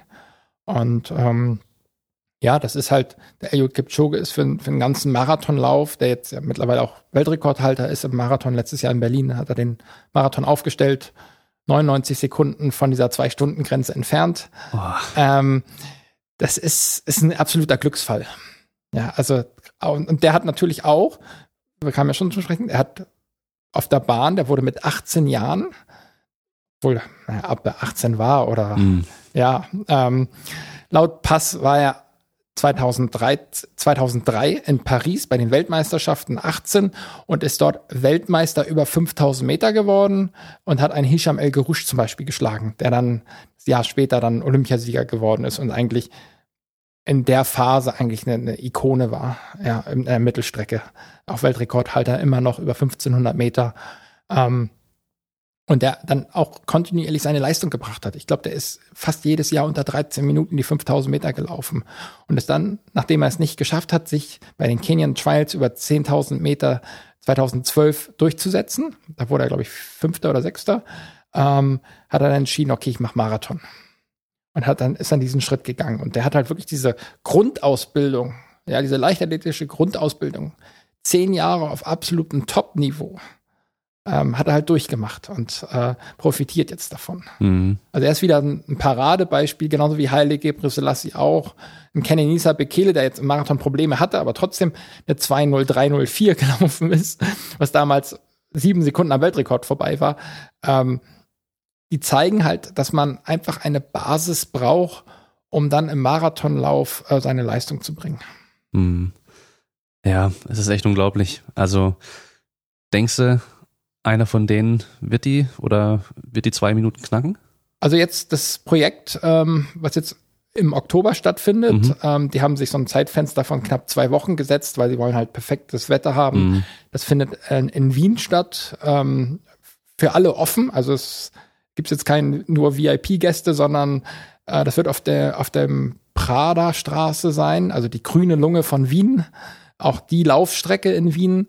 Ähm, das wird die äh, Versuchsstrecke sein, um diese zwei Stunden zu brechen. Und ich gehe ganz stark davon aus, dass Eliud Kipchoge das, das schaffen wird. Also hm. er hat hm. jetzt noch mehr Erfahrung. Er hält jetzt den Weltrekord in, unter regulären Bedingungen. Und äh, die werden sicherlich auch wieder Tempomacher in dem Rennen haben, die äh, rausspringen und wieder reinspringen. Ähm, die werden wahrscheinlich auch wieder das Auto vorne wegfahren haben. Die werden auch Getränke mit dem Fahrrad reichen. Das sind also Sachen, mhm. die, die halt außerhalb der Regularien sind. Aber er läuft die Marathondistanz und will einfach auch zeigen, dass ein, ein Mensch fähig ist, unter zwei Stunden zu laufen. Mhm. Einfach dieses Signal zu senden. Hey, es ist möglich, diese, diese, diese verdammten 42,195 Kilometer unter zwei Stunden zu laufen. Und äh, dann irgendwelche Regularien, die man da aufgestellt hat, äh, um was für alle gleich zu machen, sind dann halt zweitrangig. Ja. Also es wird dann offiziell nicht der Weltrekord sein, wenn er es schafft? Nein, weil Weltrekord heißt, ähm, klar, es ist eine äh, ne, ne, ne, ne Runde, muss es sein. Also Start und Ziel dürfen nicht mehr als glaub, 50 Prozent der Renndistanz auseinander liegen. Okay. Ähm, und auch von dem Höhenprofil kommt das dann ja auch hin. Da darf, glaube ich, ich darf, darf kein Start und Ziel dürfen jetzt nicht äh, 42 Meter auseinander liegen von der Höhendifferenz. Okay. Ja, also und ähm, Getränkestationen sind dann limitiert, die, die dürfen gereicht werden, aber nicht vom Fahrrad. Mhm. Derjenige, der das reicht, muss in einer bestimmten Zone stehen. Und das ganz Entscheidende halt, die Tempomacher müssen starten, mit dir starten. Es dürfen aber auch nur drei Tempomacher pro Gruppe sein. Und ähm, wenn die rausgehen, sind die weg. Und dann okay. darf keiner nach Halbmarathon wieder ein neuer Tempomacher sein. Deswegen ähm, wird er halt nicht als Weltrekord anerkannt. aber jeder weiß, äh, dass es dann möglich ist, unter zwei Stunden zu laufen. Mhm. Dann vielleicht so diese magische Grenze wie die vier Minuten Meile, wenn es dann einer mal geschafft hat, ist es möglich und auf einmal kommen dann immer mehr. Ja klar, selbst jetzt schon ähm, nach dem Weltrekord jetzt in, in Berlin letztes Jahr, die sind dieses Jahr in London, ist sogar noch ein Äthiopier, der relativ unbekannt war, ist jetzt sogar auch unter der alten Weltrekordmarke geblieben. Also mhm. da gibt's ja auch schon eine Sogwirkung. Das heißt, ey, der läuft jetzt uns so weit voraus, ähm, da kann ich auch mitlaufen. Ja. Ist ja immer so, einer, der vorne wegläuft, der zieht die anderen automatisch mit. Mhm. Ist wahrscheinlich dann auch im Training in Kenia dann ganz gut, oder? Wenn du dann mit den anderen läufst, die halt vielleicht auch ein bisschen mehr Tempo machen. Ja, also in den ersten zwei Wochen sollte man sich schon zurückhalten. und ähm, es ist halt, die Kenianer, das ist halt immer sehr lustig, wenn man dort ankommt. Okay, mittlerweile kennt man mich dort, aber ähm, häufig am Anfang haben sie mir dann immer gesagt, hey, ähm, du kennst uns nicht. Ja, du hast Probleme, unsere Gesichter auseinanderzuhalten. Ähm, du weißt nicht, wenn jetzt einer heute vorne wegläuft und das Tempo schnell macht, der morgen oder übermorgen wieder da ist. Der kann im Bett liegen und fünf Tage durchschlafen. Ja, fand ich immer ganz lustig. Ich habe mich immer an diesen Jacken orientiert. Die hatten alle verschiedene Trainingsjacken an, meistens von deutschen Fußballvereinen. Ähm, und dann irgendein Fensterbauer war da Sponsor oder oder irgendwie äh, Heizungsmonteur, äh, Gruber oder sonst irgendwas stand da hinten drauf. Und an diesen habe ich mich meistens dann orientiert, dass ich dann okay, der, der von TSV sowieso ähm, ist wieder da mit seiner gelben Jacke und ähm, das war dann immer schon schon sehr lustig. Sind es dann die Altkleidersammlungssachen, die bei denen ankommen, oder? Genau. Es gibt äh, einmal Altkleidersammlung und natürlich auch viele äh, Läufer, die dort mhm. hinfahren und die Sachen da lassen. Also ich bin meistens ähm, reisig. Ich hatte ja 2015, 16, 17, wo ich viel da war, hatte ich äh, Goldstatus bei einer Airline und habe dann immer drei äh, Gepäckstücke A23 Kilo mitgenommen. Also da mit, mit an die 70 Kilo hin und bin dann meistens mit, mit einem Koffer und davon waren dann fünf Kilo Tee äh, oder Kaffee, bin ich dann wieder zurückgefahren. Ja, also ich habe dann auch wirklich alles da gelassen. Mhm. Äh, habe dann natürlich auch nicht die, die neuesten und besten Sachen mitgenommen, sondern habe dann schon geguckt, hey, äh, was ist noch tragbar? Äh, Gerade so Laufsachen, Laufschuhe.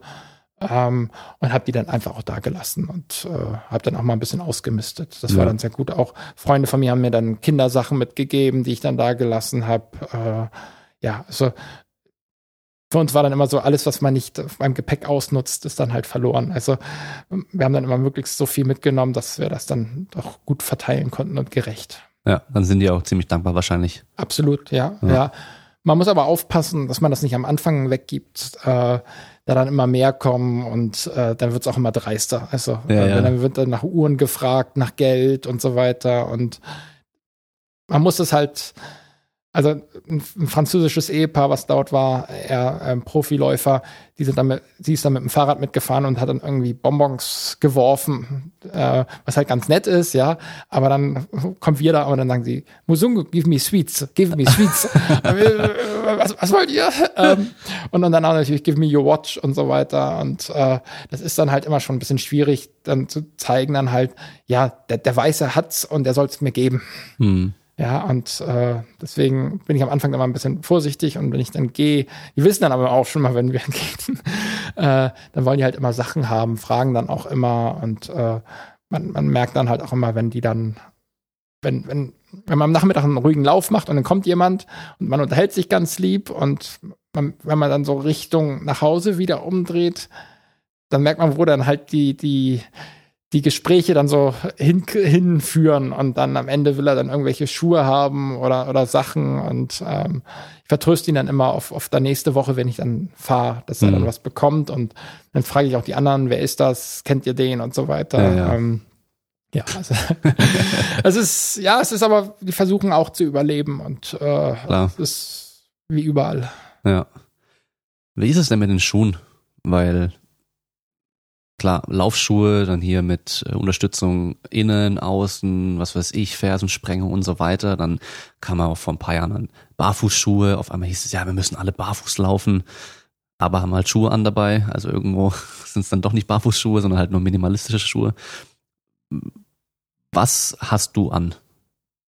Also bevor wir jetzt irgendwie allgemeine Empfehlungen oder sowas geben, sondern einfach nur, mit was läufst also du? Also ich, ich bin halt ähm, gesponsert bei Nike. Mhm. Und ich trage halt Nike Pegasus. Das ist ein Standardmodell. Ich glaube, ja. der ist jetzt mittlerweile in der 36. Generation. Ähm, Top-Schuh. Also selbst der Mo Farah trägt den. Ähm, das ist ein Schuh, mit dem kann man fünf Kilometer locker laufen, aber auch ich mache auch meine, meine Überdistanzläufe mit bis zu 46 Kilometer mache ich auch in dem Schuh. Ähm, es ist ein absoluter Allround-Schuh, sehr neutral. Ähm, es ist gut gedämpft für, die, für auch die längeren Läufe. Ähm, den empfehle ich immer für vier Stunden Marathon, empfehle ich immer den. Ähm, der ist genial. Ich habe den ein bisschen modifiziert. Ich habe links äh, eine Fersenkappe, da habe ich so ein kleines Stück, lasse ich mir vom, vom Schuhmachermeister rausschneiden ähm, und dann auch oben wieder zukleben. Ähm, das ist einfach dann ein bisschen an einem bestimmten Druckpunkt, dass da der Schuh nicht drückt und dann mhm. lässt mich die Achillessehne auch in Ruhe. Das hatte ich so mit der Zeit rausgefunden, dass mir das hilft. Äh, beim Mofawa gibt es, glaube ich, der linke Schuh. Es hat komplett keine äh, Fersenkappe mehr. Der wird für ihn dann äh, speziell angefertigt, äh, der sonst äh, auch dann nach paar Wochen Achillessehnenprobleme bekommen würde. Ähm, und wenn es ein bisschen schneller sein soll, dann nehme ich den Pegasus Turbo zurzeit. Das ist so die schnelle Variante. Und im Wettkampf geht gerade zurzeit nichts über den, den Vaporfly. Mhm. Das ist der Schuh mit der Carbonplatte drin. Okay, und der ist dann noch minimalistischer oder? Nee, also der hat auch eine relativ große Sprengung. Mhm. Die haben jetzt den, den neuen, den Vaporfly Next, auch in Fachkreisen 5% genannt. Der Vorgängermodell hieß 4% ähm, weil er die Laufökonomie an, an, angeblich um vier Prozent, also in Tests bestätigt, um vier bis fünf Prozent verbessert. Ähm, und der neue, der ist, ich hatte den jetzt am Wochenende das erste Mal beim Wettkampf an. Mega, mega Schuh. Also der hat vorne noch irgendeine kleine Wölbung nach außen äh, am, am Ballenbereich, dass man denkt, man läuft die ganze Zeit bergab. Okay. Ähm, ja, es gibt nur das Gefühl. Also ähm, der Schuh hält aber auch nicht lang. Also der hält so ungefähr 100 Meilen so 160 und maximal 200 Kilometer, äh, weil er dann noch sehr ermüdet äh, und dann ist er halt durch. Äh, das ist halt ein reiner Wettkampfschuh. Mhm. Den trage ich auch nicht im Training. Ich trage jetzt meine 4%, also den Vaporfly 4%. Den, ich habe da noch einige, die trage ich jetzt halt im Training auf. also, okay. Ähm, weil ich das einfach zu schade finde, die irgendwie wegzuschmeißen. Ja. Ähm, und der funktioniert auch noch. Natürlich hat man nicht so den Effekt davon. Ähm, allerdings muss man diesen Vaporfly auch laufen können. Also mhm. der macht erst Spaß ab einer gewissen Geschwindigkeit. Okay. Und, ähm, deswegen ähm, empfehle ich dann auch immer die, die mildere Variante und auch die etwas kostengünstigere Variante mit dem äh, Zoom Fly heißt er auch. Ja, mhm. genau. Also, ähm, aber muss jeder auch wieder selbst rausfinden. Also Schuhe ist was sehr individuelles. Diese Minimalschuhe-Hype, der da kam, da hat ja Nike auch einen Anteil dran gehabt. Äh, mit, dem, mit dem Free, der glaube ich vor 10, 15 Jahren so aufkam. Was eigentlich ganz gut ist, viele tragen den so ähm, in der Freizeit, weil der absolut bequem ist. Jetzt kam ja, ja dieses Jahr eine neue Free-Generation. Der ist nochmal komplett anders. Äh, man sammelt nicht so viel Steine mit dem. ähm, und äh, der ist jetzt zum Laufen bedingt geeignet. Die sagen halt, das ist ein extra Laufschuh. Ähm, das ist eine extra Trainingseinheit. Man soll mit zwei Kilometer gehen anfangen mhm. und das halt wirklich über Wochen steigern um halt die Fußmuskulatur zu stärken, was, was auch ein guter Ansatz ist. Für Leute, die halt Probleme mit der Fußmuskulatur haben, Achillessehnenprobleme, ist das eine Möglichkeit. Es ist aber nicht die Lösung. Die Firma Vibram wurde, glaube ich, zu 14 Millionen Dollar Schadensersatz in Amerika verklagt, weil sie die Werbeversprechen nicht einhalten konnten. Die hatten halt versprochen, dass sämtliche Beschwerden weggehen. Ja, das ist natürlich und, dumm. Ja, und wenn natürlich ein 100-Kilo-Mann meint, er müsste auf dem Vorfuß in Minimalschuhen laufen, ähm, das ist dann Fall für einen Orthopäden. Ja, also ja. Ähm, das war ja auch gerade der das, die die Geschichte, warum dann das abflaute mit den Minimalschuhen, weil die Leute ähm, haben irgendwelche Versprechen geglaubt, sind dann irgendwie noch auf dem Vorfuß rumgelaufen und hatten aber ihre 100 Kilo und mehr auf den Rippen und das hält unser Fußgewölbe irgendwann nicht mehr aus. Und im Moment ist der Trend, dass wirklich ähm, Maximalschuh ist, also das wirklich gut gedämpft ist. Viele laufen auch auf dem Asphalt. Ähm, klar, wenn ich auf, auf, auf, auf, auf im, im, im stillgelegten Moor laufe und dann auf, auf Torf und ja klar, dann brauche ich auch keinen, keinen super gedämpften Schuh oder viel auf, auf, auf wirklich tollen Waldwegen, querfeldein. Ähm, dann bräuchte ich einen Trail-Schuh, der noch an bestimmten Stellen ähm, noch Unterstützung hat, damit ich nicht umknicke. Aber äh, wenn ich viel auf Asphalt laufe, das machen halt die meisten oder auf, auf Parkwegen, dann brauche ich halt schon einen sehr stabilen Schuh. Hm. Ja, das, als die ersten Paper dann rauskamen mit den Barfußschuhen, die dann auch so die Probleme eben ein bisschen aufgezeigt haben, dass die Leute erstmal sich nicht an die Vorgaben halten, mit erstmal nur beim Aufwärmen oder auf, Einlaufen tragen mhm. und dann auf den normalen Schuh wieder wechseln, dass man sich dran gewöhnen kann und dann über Wochen hinweg langsam den Umfang zu steigern, indem man mit dem neuen Schuh dann läuft, mit diesem minimalistischen, war das eine große Problem. Dann, dass halt viele keine wirklich Vorfußläufer sind, weil ja. sie halt das noch nie im Leben gemacht haben und eben die Straßen, dass wir halt früher, man kann ja, man kann ja schon irgendwie das sagen, gut, äh, der Mensch ist zum Laufen gemacht und äh, der hatte früher auch keine Schuhe, wir sind auch barfuß gelaufen früher mal, aber da gab es auch keine betonierten Straßen. Ja, ja, und wir sind früher auch nicht besonders alt geworden. Also ja. mit 50, 60 war das Schicht im Schacht. Und äh, unser Fußgewölbe hat dann die Arbeit auch erledigt. Und ja. heutzutage werden wir 80 plus. Mhm. Ähm, und wir müssen halt schauen, dass unser Fußgewölbe und auch unsere Knochenbänder, Gelenke das auch schaffen, so alt zu werden. Und ähm, da muss man sich nicht mit 30 dann irgendwie mit Minimalschuhen äh, meinen, man müsste jetzt vor Fußlaufen beginnen und äh, dann rumtänzeln. Also wir sind früher immer barfuß äh, auf der Bahn ausgelaufen ähm, mhm. und zwar verkehrt herum auf dem Rasen. Ja. Ja, und das, das ist halt das beste ähm, Training im Moment für die Fußmuskulatur. Barfußlaufen auf dem Rasen. Klar muss man aufpassen, wenn da viele Blumen sind, dann sind da auch Bienen. Ja. Ähm, wobei heutzutage sind da wenig Bienen, leider. Ähm, aber dann halt wirklich auf dem Rasen ein bisschen laufen. Ähm, das, das ist dann schon ganz, das reicht dann auch. Dann reichen auch zehn Minuten dort erstmal für, für den Anfang. Ja, ich war da früher nämlich auch super schlau. Ich habe nämlich genau das gemacht, was man nicht machen sollte. Und zwar, ich habe dann ähm, für die Eingangsprüfung habe ich so, wie war es dann, zwei Wochen davor so gemerkt, so, oh, die ist ja jetzt schon bald, ich muss mal laufen gehen, weil das einzige Problem bei mir ist eben dann der 3000 Meter Lauf, mhm. dass ich den halt auch locker bestehe. Alles andere war kein Problem. Und dann habe ich gesagt, okay, dann gehe ich jetzt einfach jeden Tag laufen, weil ich habe nur noch zwei Wochen. Muss ja. Ich meine, ich war sehr reaktiv, ich war stabil im Sprunggelenk, im Fußgewölbe und alles durch mein ganzes Sprungtraining, was ich gemacht mhm. hatte. Aber ich habe dann auch die Vibrams gehabt, und bin dann halt immerhin im Wald gelaufen. Auch nur, lass mich überlegen, zwei Kilometer, ein bisschen mehr, weil beim ersten Mal auf 3000 Meter trainieren habe ich immer viereinhalb Kilometer gemacht.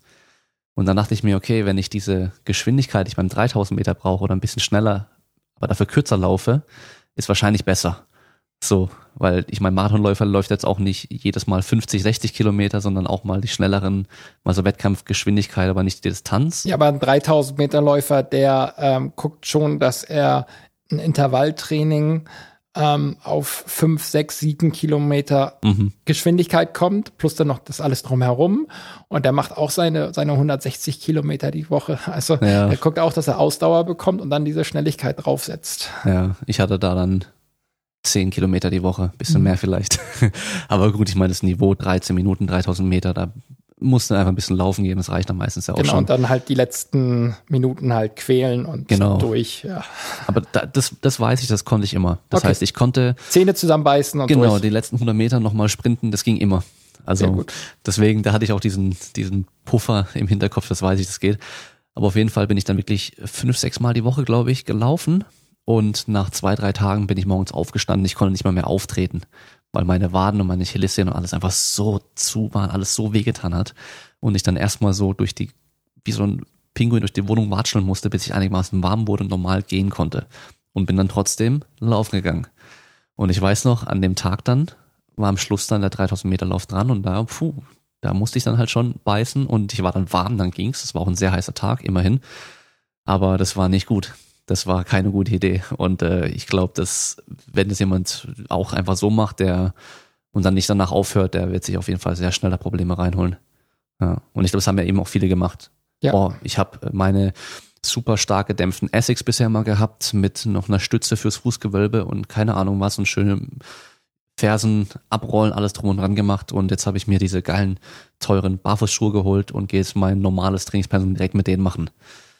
Ja, das ist natürlich halt doof. Genau, aber nur top gedämpfte Schuhe, ähm, zum Laufen ist, ist okay, aber man muss dann auch ein bisschen was für die Fußmuskulatur zu tun. Also ich trage dann auch, wenn ich jetzt zu Hause bin, absolut keine Schuhe, Hausschuhe halte ich für überflüssig.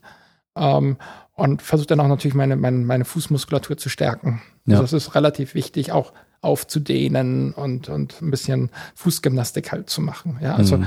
wird immer wieder vernachlässigt, aber ähm, ist unheimlich wichtig, weil dann ist nochmal ein anderes Laufen. Mhm. Früher bin ich viel mit Spikes gelaufen. Die hatten ja gar keine Dämpfung, dann noch die Nägel ja. darunter. Ähm, das war schon, schon heftig, ja. Ja, Sprintspikes habe ich auch schon angehabt. Das ist schon auch krass. Also gerade so die für 100 Meter Sprint. Wow. Das ist Wahnsinn. Also man muss ja auch mal bei den Fernsehbildern schauen, nach dem, nachdem die halt dann ins Ziel kommen. Viele ziehen die sofort aus und andere, die tänzeln dann vorne rum. Ja. Ja, weil das ist halt wirklich nur auf Vorfuß aus. Ähm, es ist, ist unglaublich. Und der, der Vaporfly, der neue, der Next 5%, der ähm, imitiert das ein bisschen. Okay. Also man ist, man tänzelt auch vorne und man will mhm. laufen. Und ja. ähm, ich glaube, dass halt wirklich Profis und sehr gut trainierte Leute von diesem Schuh halt auch profitieren und ich vergleiche das halt immer mit einem Sprinterspike. Mhm. Also wenn, wenn, wir 100 Meter sprinten, dann ziehen wir uns auch keinen Sprinterspike an, ja, weil wir sind halt keine Sprinter und ja. wenn man das mal ausprobiert, das ist schon was ganz anderes. Ja, auf jeden Fall. Da, da stehst du entweder auf der Ferse oder mhm. halt auf dem Ballen vorne. Beides gleichzeitig geht da gar nicht. Nee. Das ist so fest unten drunter. Aber andersrum eben, auch wenn du halt dann sprintest, dann bist du auch nur vorne drauf und wie so ein, ja, wie so ein Federeffekt irgendwie so. Genau, die sind auch sehr fest und haben wahrscheinlich auch eine Carbonplatte drin. Ja. Ähm, Super eng normalerweise auch. Ja, also überhaupt nicht bequem. Ja. Ja, also da, da ist sehr, sehr, sehr, also ich, ich verstehe dann auch die Sprinter, die dann sofort die Schuhe ausziehen. Mhm. Ja, um auch den, den, den, den Fuß zu schonen. Mhm. Tust du deine Wettkampfschuhe dann auch einlaufen oder trägst du wirklich direkt nur zum Wettkampf ganz neu ausgepackt? Also jetzt am, am Wochenende, ähm, da war Samstagabend der Wettkampf. Äh, Freitagnachmittag habe ich gesehen, dass meine Nachbarin ein Paket angenommen hat und das war dann der Schuh. der, neue halt. Ja. Und ähm, dann meinte ich zu meiner Frau, wollen wir nicht noch ein bisschen rausgehen, irgendwie auf den Spielplatz? Und dann habe ich halt die, weiß ich nicht, was, ein Kilometer bin ich dann insgesamt mit ihm nur gegangen. Ähm, hab gesagt, hey, der ist gut. Und dann habe ich den erst wieder beim Wettkampf rausgeholt. Okay. Also das ist ein Schuh, den muss man nicht einlaufen. Mhm. Allen anderen würde ich äh, dringendst empfehlen, Schuhe zu testen. Also gerade im Marathon ist es typisch, dass ähm, man macht zwei Wochen vor dem Marathon seinen letzten lang mit Endbeschleunigung, dass man da seinen Marathonschuh spätestens bei der Einheit einläuft. Ja, dass man einfach sicher ist, okay, das funktioniert. Ähm, bei dem Vaporfly weiß ich, den brauche ich nicht einzulaufen. Also mhm. den ziehst du mal einmal an und denkst so, okay, passt. Ja, und dann, dann, dann funktioniert das auch. Ja, geht er mit dem teuren Mega-Profi-Marathonschuh auf den Spielplatz. ja, einfach testen und ähm, ich, fand's okay. Also klar, der, der, kostet 275 Euro, äh, ja, was natürlich schon, schon eine Stange Geld ist. Ähm, aber der Schuh, der ist, ist wirklich Wahnsinn. Und äh, klar, ich bin in dem Schuh noch keinen Rekord gelaufen. Mhm. Ich bin jetzt alles in den Vorgängermodellen gelaufen auch, oder ganz andere Modelle von Nike, aber ähm, jetzt nochmal ein Prozent mehr. Dann. Ich bin jetzt mal gespannt. Ähm, ja, damals bin ich mit dem Streak, glaube ich, gelaufen. Den gibt's gar nicht mehr. Äh, 2015. Äh, die, die Welt dreht sich immer weiter und ich hoffe halt, dass ich jetzt nochmal von dem auch, von dem Gefühl einfach profitiere, auch mhm. im Training. Ähm, ob das jetzt wirklich so, so viel ist, ähm, es ist natürlich auch ein Hype drumrum, aber er ist schon, also er fühlt sich schon einfach geil an.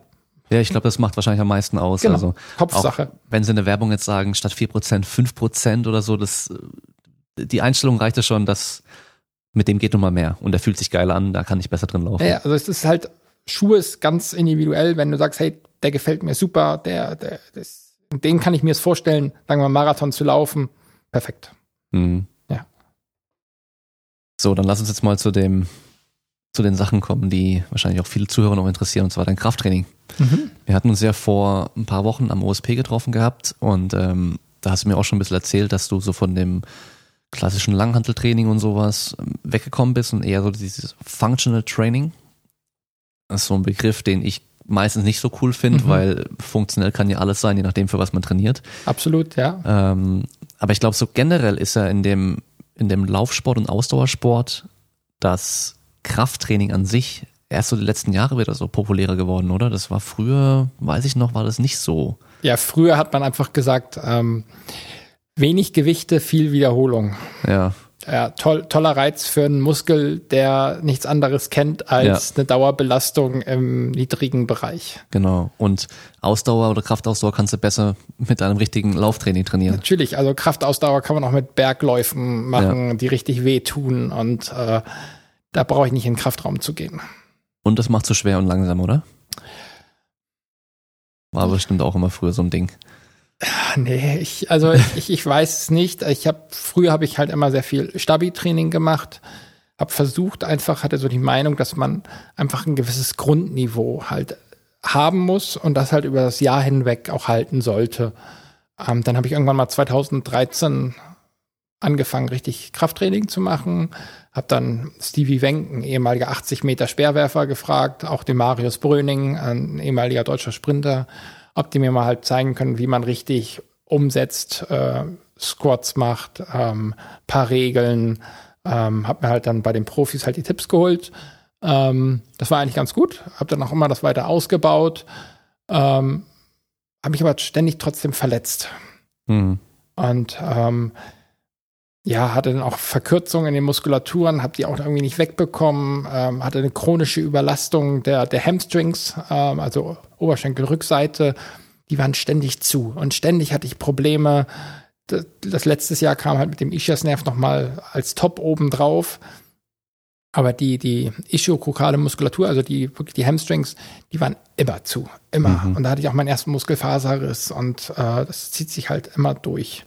Mhm. Ähm, auch die Schambeine, das hat alles miteinander zu tun. Und jetzt halt dieses Jahr hatte ich halt dann wirklich so einen, so einen Aha-Effekt, wo ich dann gerade dieser Muskelfaserriss in der Wade, wo eigentlich nie Probleme hatte, da habe ich gesagt, okay, hier stimmt irgendetwas nicht. Ja, hier ist, ist irgendwas in, in den Muskelketten, die, die greifen nicht ineinander. Das, das, da ist irgendwas aus dem Lot. Ähm, und entweder ich höre jetzt auf, sage einfach, mein Körper ist jetzt nicht mehr geschaffen für, für ein Laufen, ich, ich, ich bin durch, ja, ähm, habe mich verschlissen. Oder ich starte nochmal von Null und mache nochmal ein ganz anderes Kraftkonzept. Lustig war, dass ich dieses Buch von Michael Boyle, das 2017er Buch, das andere hatte ich auch schon gehabt, aber das 2017er Buch, das hatte ich jetzt, das hatte ich im, im, im, im Regal. Das habe ich irgendwann einfach bestellt, weil das halt das Nachfolgermodell war. Und das habe ich jetzt äh, dann im, im Anfang Mai diesen Jahres wieder irgendwie zufällig gefunden. Ich gesagt, hä, kennst ja gar nicht. Was hast du in deinem Regal? Und dann bin ich das, habe ich das durchgelesen und ähm, fand dieses Konzept einfach richtig gut, dass er halt sagt, hey, ähm, Übungen, die einfach, die, die äh, 1A-Übungen, ähm, die Basics müssen beherrscht werden. Und dann habe ich zum Beispiel so Standwaage und ich habe gemerkt, dass ich absolut viele Fehler gemacht habe. Äh, denke, das, das kann nicht sein. Ähm, und habe dann wirklich mehrere Wochen jetzt äh, einfach daran gearbeitet, habe sogar nicht nur immer Progression, also hat ja viele Progressionsschritte drin, sondern auch bei den Basisübungen, wenn man die nicht beherrscht, gibt es auch so Regression. Das heißt, ich bin dann sogar von der Basisübung nochmal zurückgegangen und habe dann wirklich halt geschaut, dass ich diese Übung einfach sauber ausführen kann und habe dann auch mich vor den Spiegel gestellt ähm, und fand dieses Konzept einfach auch gut. Der hat dann auch genau gesagt, welchen Medizinball ich brauche äh, für, für, für die Übungen. Ähm, Jetzt mache ich, habe ich Sprünge hinzuaddiert, ähm, also auf, auf äh, Kastensprünge.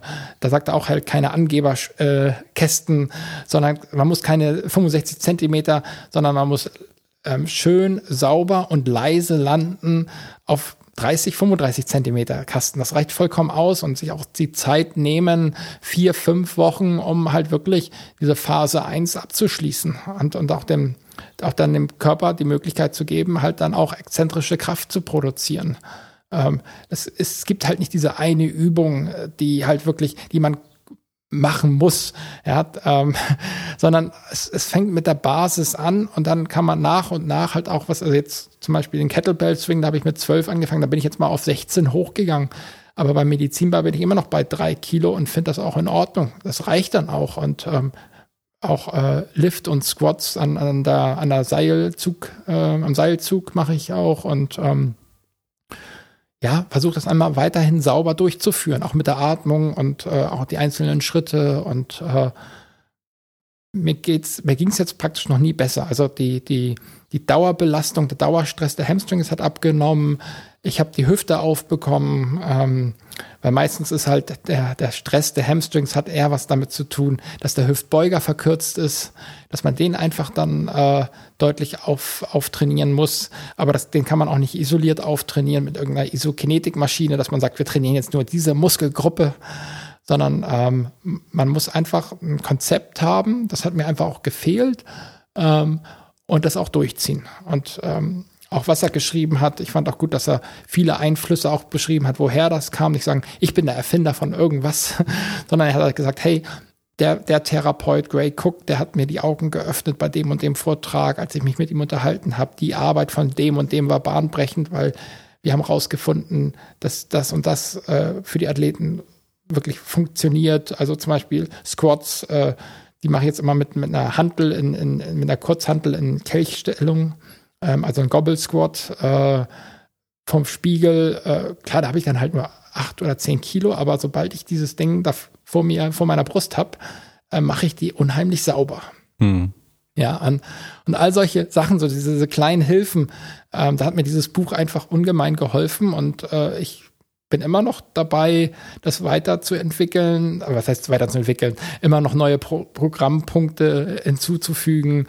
Habe jetzt so eine, so eine Leiter, ähm, da werde ich vielleicht mal ein paar Ins- und Outsprünge dann bald machen, aber ich lasse mir da einfach auch Zeit und äh, gucke, dass ich das so zwei, dreimal die Woche hinkriege. Klar, wenn ich jetzt Mitte September dann in die spezifische Marathonvorbereitung gehe, ich weiß nicht, ob ich das zweimal hinbekomme, aber ich, ich versuche es zumindest und äh, weiß jetzt auch, welche Geräte ich brauche. Werde zu Hause mich jetzt noch ein bisschen einrichten mit ein paar Kettlebells, äh, solche Geschichten, ähm, um dann halt auch dann äh, ein bisschen unabhängiger zu sein. Mhm. Ja, da muss man auch einfach bedenken, für was du auch trainierst. Also dein Ziel ist am Schluss der Marathon. Ja. Und da brauchst du keine mega hohe Maximalkraft. Ja, du brauchst einfach nur ein paar bestimmte Sachen und Wahrscheinlich hast du halt auch in deinem Training davor das einfach zusätzlich zu dem eh schon hohen Trainingsumfang gemacht, was natürlich dann auch einfach irgendwann noch zu viel sein könnte, wenn du also noch zwei, Kraft dreimal macht man auch wirklich in den Phasen, wo man nicht viel trainiert und mhm.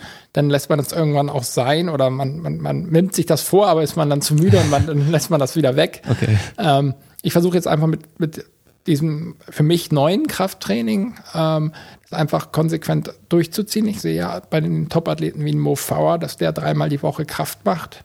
Ähm, er hat Kurzprogramme von 40 Minuten, hat aber auch lange Programme mit anderthalb bis zwei Stunden Kraftraum. Ähm, und ich glaube einfach, dass es wichtig ist, äh, nach, nach Myers, äh, der ja die Anatomy Trains, also die, mhm. die, die, ähm, die Zuglinien äh, beschrieben hat, äh, dass einfach diese, diese Muskelketten einfach auch frei sein müssen und auch gleich stark. Und gerade wenn man halt zwei Stunden läuft, dann muss einfach die Balance da sein. Ja. muss jede Kette ungefähr gleich stark sein. Klar, jeder hat immer so mal eine starke Seite, aber es darf nicht äh, überhand nehmen. Und das halt wirklich, dass nichts verkrampft, dass äh, nicht der, der Hüftbeuger links irgendwie zumacht, sondern dass einfach äh, die Muskeln so arbeiten können, wie sie sollen. Muss man auch bedenken, dass er beim Laufen hast du ja ein Bewegungsmuster, was durchgehend wiederholt genau. wird und deine Gelenke bewegen sich dann auch nur in diesem Bewegungsradius. Und wenn du dann mal die Kettlebell eben vorne hast oder die Kurzhantel oder mal eine tiefe Kniebeuge machst, ist für dein Hüftgelenk was ganz anderes wie das, was du beim Laufen machst. Absolut, absolut. Deswegen, ich bin ja immer am Olympiastützpunkt in Stuttgart und äh, Natürlich kommen dann auch einige rein, die dort zu Hause sind. Ja. Also nicht nur Leichtathleten, sondern auch aus anderen Sportarten. Ähm, mache mir manchmal so schon Gedanken, was die für Sport machen. Äh, manche sind dann halt wirklich nur beim, beim Benchpress und äh, packen die Gewichte da drauf. Das ist halt nicht, nicht mein Sport. Ja, ich finde es interessant, aber denke mir dann auch so, hm, was denken die dann wohl, wenn die mich nicht kennen und hier macht einer einen Gobble Squat ähm, und das sieht jetzt ganz okay aus, aber noch nicht so perfekt. Äh, da müssen die wahrscheinlich schmunzeln, aber ähm, das ist mir dann in dem Moment aber auch egal. Gut, das ist ja immer so. Lass, ja, ja. So, lass dir mal deine Disziplin machen und äh, die verrecken genau. komplett und andersrum aber genauso. Wenn ich mich da auf Laufband stelle, dann gucken die auch ganz komisch. Ja, ja eben. Apropos Laufband, ähm, die Kubaner waren doch in letzter Zeit öfter mal da waren es die Kubaner, die Leichtathleten, wo dieser junge Weitspringer dann der doch fast aus der Grube rausgesprungen ist, da bei dem einen Wettkampf. Okay, okay. Und der war auf dem Laufband und der ist sowas von unglaublich reaktiv, das sah aus wie ein Känguru. Bei jedem Schritt, den er gemacht hat, ist er halt so fast so einen halben Meter hochgeflogen. Also beim normalen Joggen, der war sowas von unglaublich reaktiv. Wahnsinn, ja. Ich habe da geschaut und dachte, das gibt's doch nicht, ey. Das, der fliegt über den Boden. Ja, so richtig, richtig leichtfüßig. Das fällt mir jetzt noch gerade ein bei Laufband. Ah, Ich habe ich hab den, den Hochspringer mal kennengelernt, Musha Echat Bashim, Mhm. der aus Katar, ein echter Katari. Ähm, der hüpft immer beim Gehen. Ja, gell?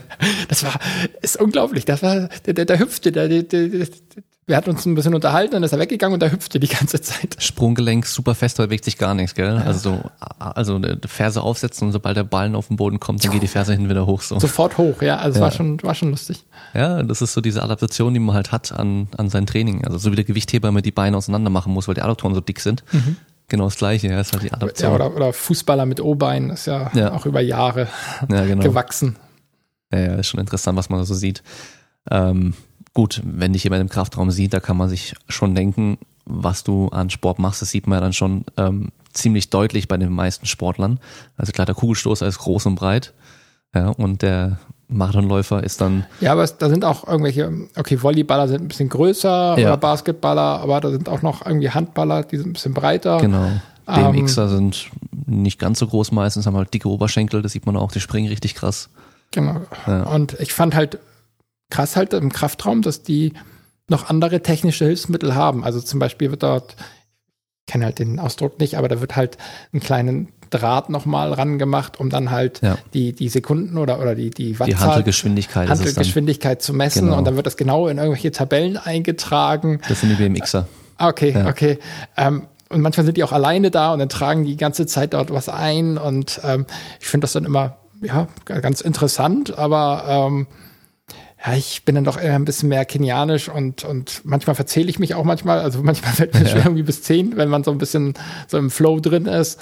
Ähm, dann mache ich halt elf oder nur neun Wiederholungen, dann ist mir das halt auch egal. Aber die müssen wahrscheinlich genau ihre, ihre Geschwindigkeiten dort äh, messen und ähm, das ist dann auch immer mal ganz interessant zu sehen, was, was die dann alles machen.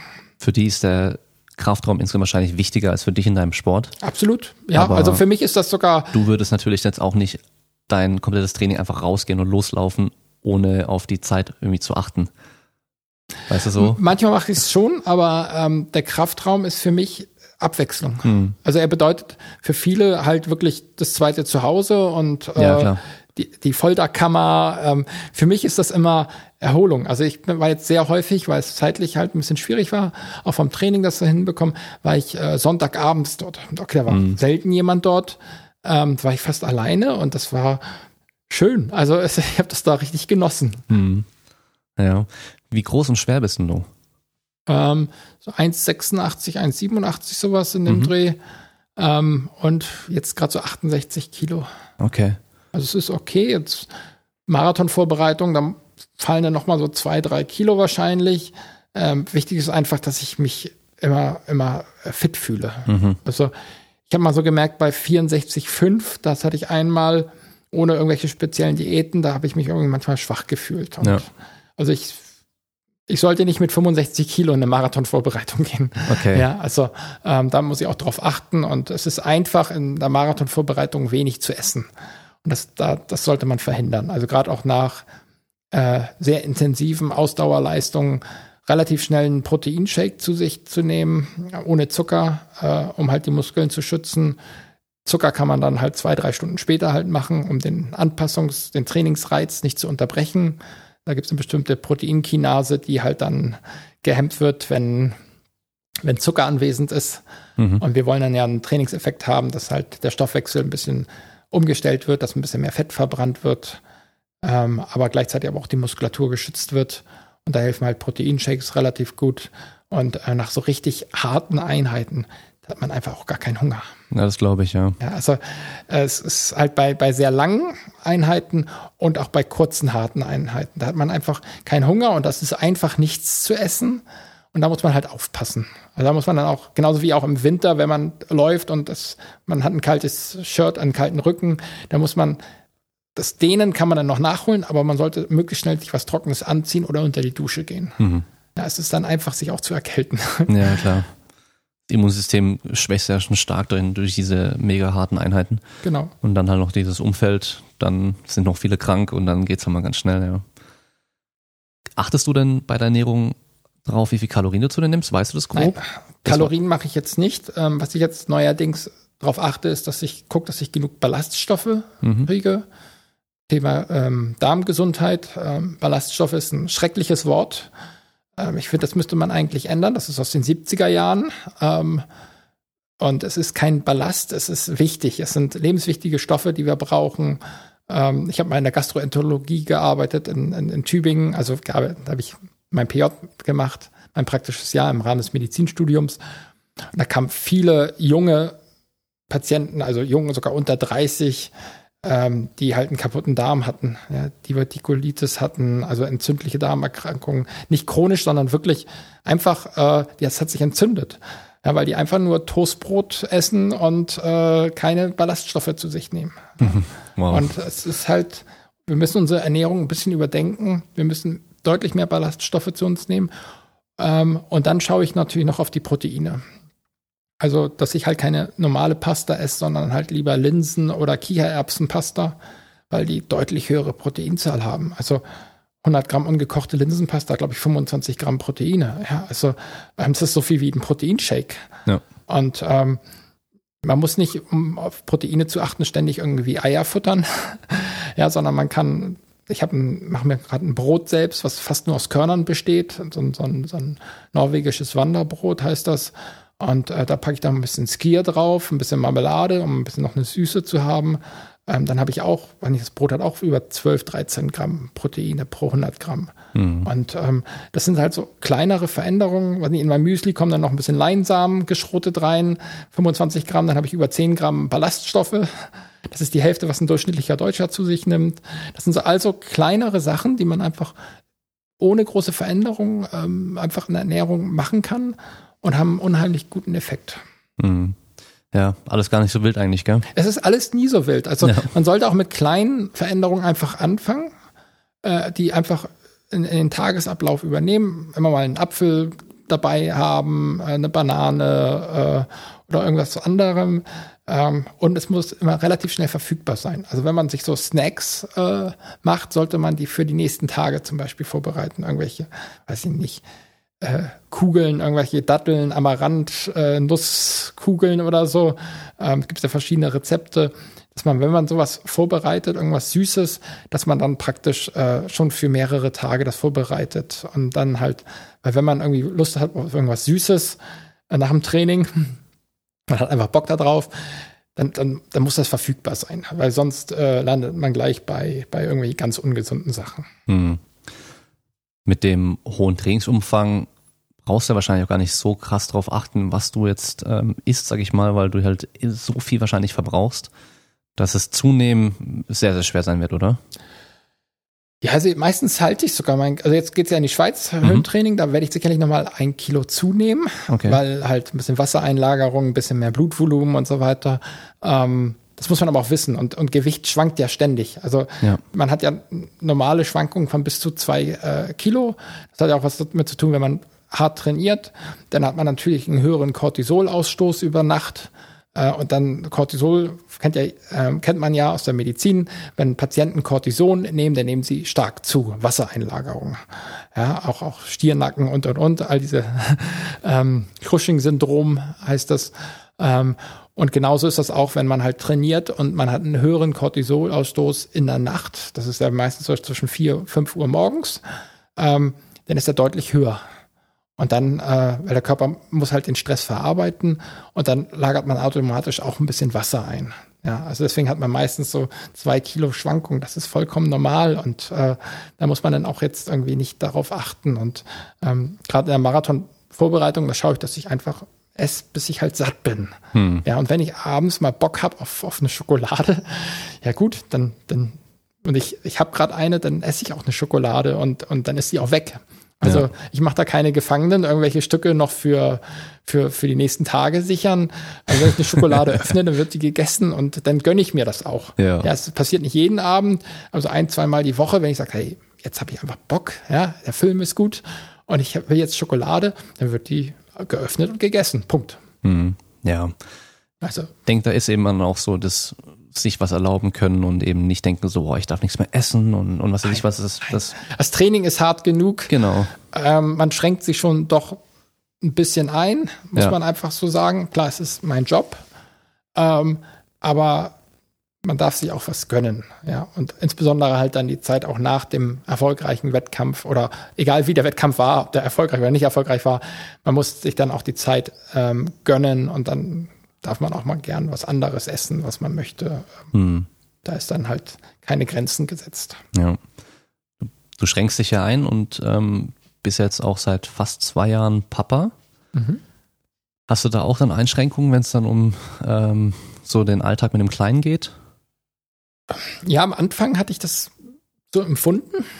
Ja, also gerade wenn so eine neue Person ins, ins Leben kommt und äh, ja, da ist jemand und der braucht dich.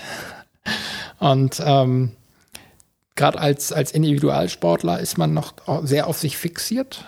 Ähm, muss ich, ist ja auch okay. Ähm, und man musste das erstmal zulassen. Und das ist halt ein Prozess. Ja, klar, am Anfang ist man als Papa sowieso erstmal ein bisschen außen vor.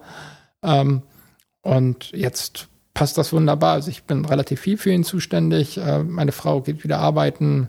Ähm, klar haben wir Glück gehabt mit einer Tagesmutter. Ähm, viele haben keine Betreuung bekommen hier in Stuttgart.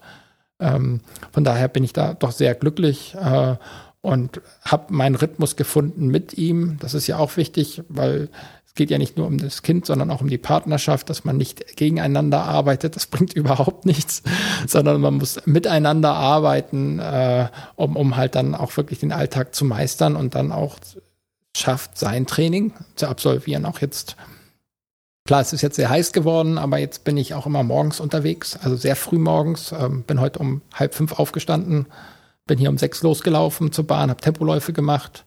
Meistens jetzt die Läufe bis 25 Kilometer mache ich ohne Frühstück. Da stehe ich kurz vor sechs auf und um halb sieben laufe ich dann los, so dass ich dann so zwischen halb acht, acht wieder hier bin. Ähm, Und das hat nochmal den Tag deutlich mehr entspannt, wenn ich halt morgens meine Einheit mache, meine Haupteinheit. Dann, dann habe ich schon einen großen Teil geschafft. Vormittags geht dann manchmal Kraftraum oder auch mal Physiotherapie oder Schlafen. Und dann kann ich am, am Abend nochmal was machen. Und ähm, das, das dauert aber auch alles, bis sich das einspielt. Und ähm, das hat schon seine Zeit in Anspruch genommen, ja. Mhm. Und nimmst du den Kleinen auch mit zum Laufen manchmal? Ja, ich habe äh, von, von Thule so einen, so einen, so einen Laufkinderwagen, also richtig speziell äh, mit großen Reifen. Das ist mit, mit drei Reifen. Ja. Ähm, und der ist wirklich auch für hohe Geschwindigkeiten ausgelegt. Ist auch nur fürs Laufen. Und ähm, wenn der da reingeht, dann weiß er, jetzt geht's los. Äh, meine Frau ist am Wochenende den 10 Kilometer Wettkampf äh, hinterm Feld mit dem hergelaufen. Der hat das so genossen, allen Zuschauern gewunken und äh, die, die Zuschauer haben auch geklatscht und äh, viel Tatütata ähm, war unterwegs. Und ähm, ja, also ich werde heute Abend wieder mit ihm laufen gehen, ähm, da meine Frau erst sehr spät kommt. Und dann gehe ich halt um, weiß nicht, heute soll es 35 Grad werden. Das heißt, wir werden wahrscheinlich erst gegen 9 Uhr werde ich ihn dann in den Wagen setzen und dann gehe ich nochmal 10 Kilometer mit ihm laufen. Allerdings ohne Uhr, weil da interessiert einfach die Zeit auch nicht so. Mhm. Ja. Und er findet es cool, oder da drin zu hocken. Ja, am Anfang haben wir das benutzt, damit er einschläft. Ja. Weil gerade so die, die ersten anderthalb Jahre so mit dem Einschlafen ist, also wir haben ja erst sowieso angefangen mit acht, neun Monaten ihn da reinzusetzen, Ja. damit er halt wirklich seinen Kopf auch von alleine halten kann. Da haben wir noch mal extra paar Monate gewartet, bis wir das erste Mal ganz locker mit ihm gelaufen sind. Mittlerweile ähm, macht es ihm Spaß. Ähm, klar, wenn er nicht müde ist, dann hält er durch die 10, 12 Kilometer. Ich bin auch schon mal 15 Kilometer mit ihm gelaufen.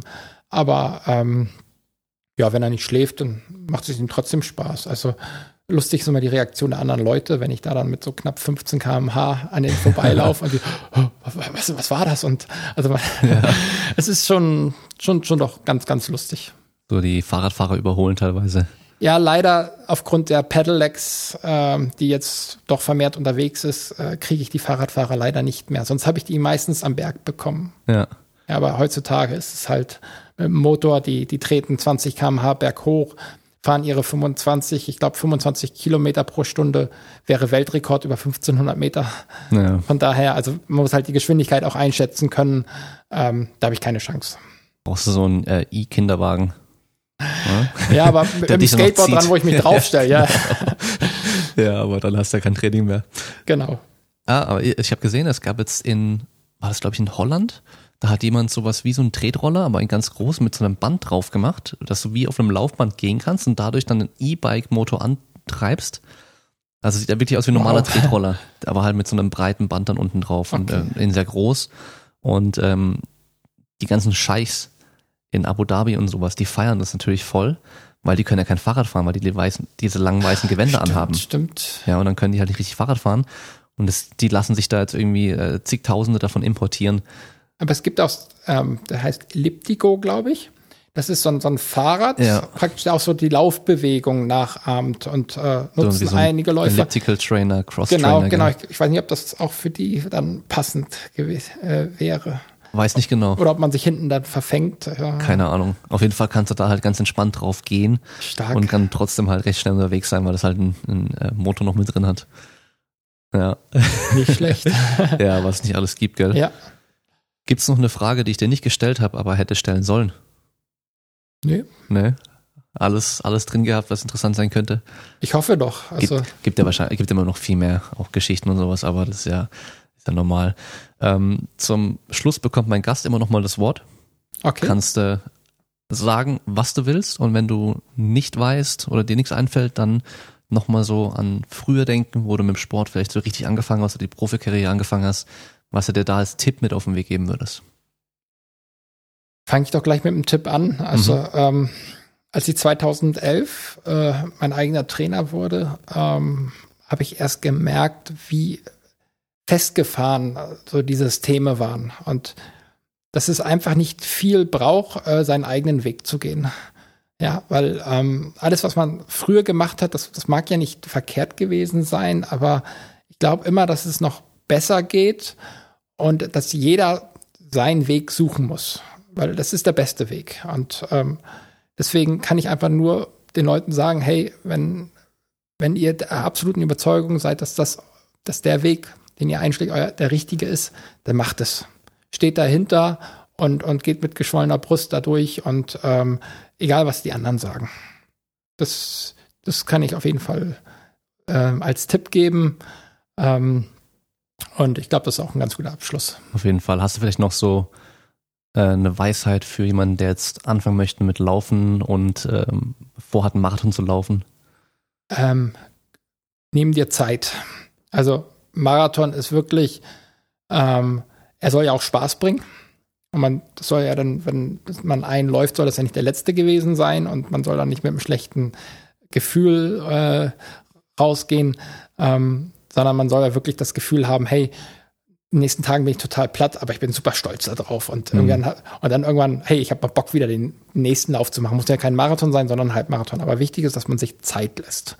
Ja, also ähm, lieber mit zehn Kilometer dann anfangen, Wettkämpfen und sich dann auf dem Halbmarathon ähm, positionieren und dann irgendwann diesen Marathon nehmen. Nicht gleich auf dem Marathon springen.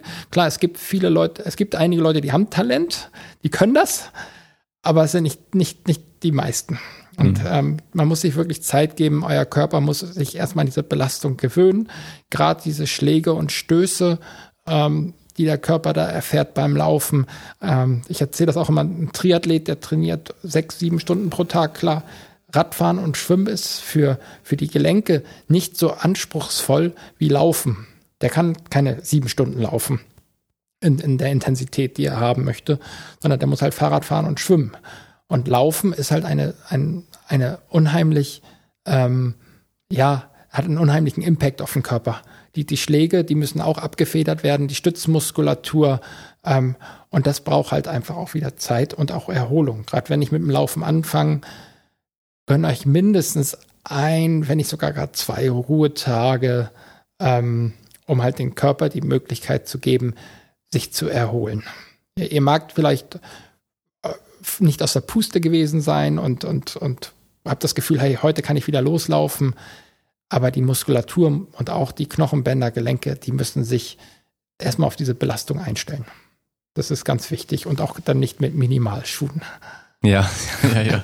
Habe ich am eigenen Leib erfahren. Das tat, äh, war nicht angenehm, tat schon weh, vor allem jeden Morgen dann. Genau, das muss ja dann nicht sein. Also mit Genau. Schmerzen muss keiner laufen, ja. Also Läufer haben auch immer diese Krankheit, dass sie so, dass sie so lange laufen, bis es nicht mehr geht. Und das sollte man nicht machen. Nee, dann macht doch keinen Spaß mehr. Genau. Hätte ich damals die Wahl gehabt, nicht zu laufen, wäre ich dann auch nicht mehr weitergelaufen. Aber ich hatte eben dann die Prüfung anstehen und dann musste ich halt, habe ich halt durchgebissen. Aber gut, war nicht schlau. Ich habe danach auch erstmal ein bisschen Pause mit dem Training machen müssen, weil, ja, habe ich auch gebraucht, dann ein, ein paar Wochen. Was steht bei dir jetzt noch an in nächster Zeit? Erstmal Schweiz. Training? Genau, vier Wochen. Äh, Und dann möchte ich gerne im September mache ich einen 10 Kilometer Lauf in Hamburg und dann Halbmarathon nochmal im September. Und dann entweder laufe ich in Frankfurt oder in New York einen Marathon. Mhm. Okay, und äh, 2020 Tokio. Tokio? Also das, das ist für mich sicher gebucht, aber man muss natürlich noch eine Leistung nachweisen, also sprich eine Qualifikationsleistung. Die liegt halt bei 2.11.30 oder eine Top-10-Platzierung in New York. Ähm, Mhm. Von daher ähm, gehe ich davon aus, dass es nicht nur möglich ist, sondern dass es eigentlich, wenn ich gesund durchkomme, dass es eigentlich gesetzt ist, dass ich dabei sein werde. Mhm. Also die 21130 liegt ja gut über deiner Bestleistung. Die ist, glaube ich, 2,833. Genau, genau. Dann habe ich mir richtig Super, gemerkt. ja. Ja, klasse. ja ich meine, da kommt es auf jede Sekunde drauf an, gell? Ähm, da, da kann man ja doch gut davon ausgehen, dass du die abliefern Wenn kannst. ich gesund bin, Wenn du ja. gesund bist, klar. Genau, also Marathon geht es eigentlich immer nur darum, dass man gesund bleibt. Ja, dass man das Trainingsvolumen ähm, fahren kann und dann aber noch gesund bleibt, um dann am Genau. Schluss dann auch zu zeigen, was man kann. Genau, also nicht, äh, es ist halt bei den afrikanischen Läufern an der Startlinie, bei einem großen Marathon, wo man sich ein halbes Jahr darauf vorbereitet hat, kann man sagen, dass 50 Prozent verletzt angereist sind oder im absoluten Übertraining und durch. Ja, und die anderen 50 Prozent sind in einer guten Form und bringen dann ihre Leistung an dem Tag. Okay. Das ist wirklich so. Also selbst bei den meisten Profis, die, die hoffen dann einfach noch, dass es dann noch an dem Tag irgendwie klappt. Egal, ob es die Wochen vorher nicht geklappt hat, Ja. aber an dem Tag sollte es schon klappen. Oder vielleicht sind die anderen ja noch kaputter, Durchaus möglich, ja. ja, wenn die Platzierung dann nur noch zählt. Und ist äh, New York Marathon Top 10 auch realistisch? Das wäre dann, wenn ich gut durchkomme, ist das realistisch, ja. Also Okay. jetzt die letzten Jahre waren Top 10, also wenn ich New York laufe, das ist jetzt gerade so in den Verhandlungen New York oder Frankfurt. Ähm, und New York zählt halt zu einer gewissen Kategorie, wo man halt Top 10 dann, wenn man dann man die läuft, dann ist man dabei bei den Spielen. Und ähm, das ist durchaus, also von den Zeiten her absolut äh, äh, machbar, aber New York ist halt eine schwierige Strecke, hat seine eigenen Gesetze, viele Brücken hoch und runter, ein sehr harter Belag, was mir die anderen Läufer berichtet haben. Also ähm, man muss im Training, darf man sich nicht im Wald verstecken, sondern muss sehr viel auf Asphalt laufen. Okay. Also bist du denn noch nie gelaufen in New York? Den bin ich noch nie gelaufen. Ich bin meistens immer Frankfurt im Herbst gelaufen. Okay, ja. Ja, das habe ich gesehen, da auch dann in deinen Instagram Stories war ja auch ähm, ähm, damals wieder groß angekündigt, dass du da wieder mit dabei bist und so. Und äh, der scheint dir ja gut zu gefallen, gell? Absolut. Also Frankfurt ist halt mein Marathon, ja. Ja, perfekt. Dann sozusagen der Lokalmatador dort. Als Stuttgarter, Hamburger, Tübinger, was auch immer. Ja, immerhin. Okay, cool. Dann äh, vielen Dank, dass du dir die Zeit genommen hast. Ja, Und dann wünsche ich dir auf jeden Fall viel Spaß in der Schweiz, in der Höhe nehme ich mal an. genau. Ja, und dann auch, ähm, klar, New York Marathon, wenn du mitmachst, Top 10 muss er dann sein. Und äh, Sonst die Norm. genau, jeder, der dich weiter verfolgen möchte, bei Instagram at Arne Running, Genau. Arne Running. genau, wird Ähm. auch alles in den Shownotes mit reingepackt. Deine Webseite arnegabius.de. Ja, arnegabius.com habe ich auch. Also ich habe mehrere, okay, kommt man okay. alles hin, aber die ist sehr unaktuell, aber da steht halt mein gesamtes Training von 2011 bis 2015. Jeden Tag steht dort drin. Wäre ganz gerne nur das Training. Also das ist halt, ich lebe diese Philosophie von Renato Canova weiter. Ja, Ja. also ich teile mein Training und ähm, Instagram ist aktuell, Facebook ist nicht so aktuell. Wer mir gerne eine Nachricht zukommen lassen will über Instagram, ähm, da die beantworte ich auch relativ flott, sonst über meine GMX-Adresse auf meiner Homepage. Die ist aber nicht aktuell, die Homepage. Ähm, und ich mache relativ viel mit Instagram Stories halt. Ja, also mal ab und zu mal ein Training heute Morgen gepostet, äh, auch die Splits und äh, mal, wann ich im Kraftraum bin und äh, nutze halt doch sehr viel die, die Stories, ja. Genau, dann könnt ihr da auf jeden Fall mit reingucken und dann spätestens 2020 Tokio. dann in Tokio zu gucken.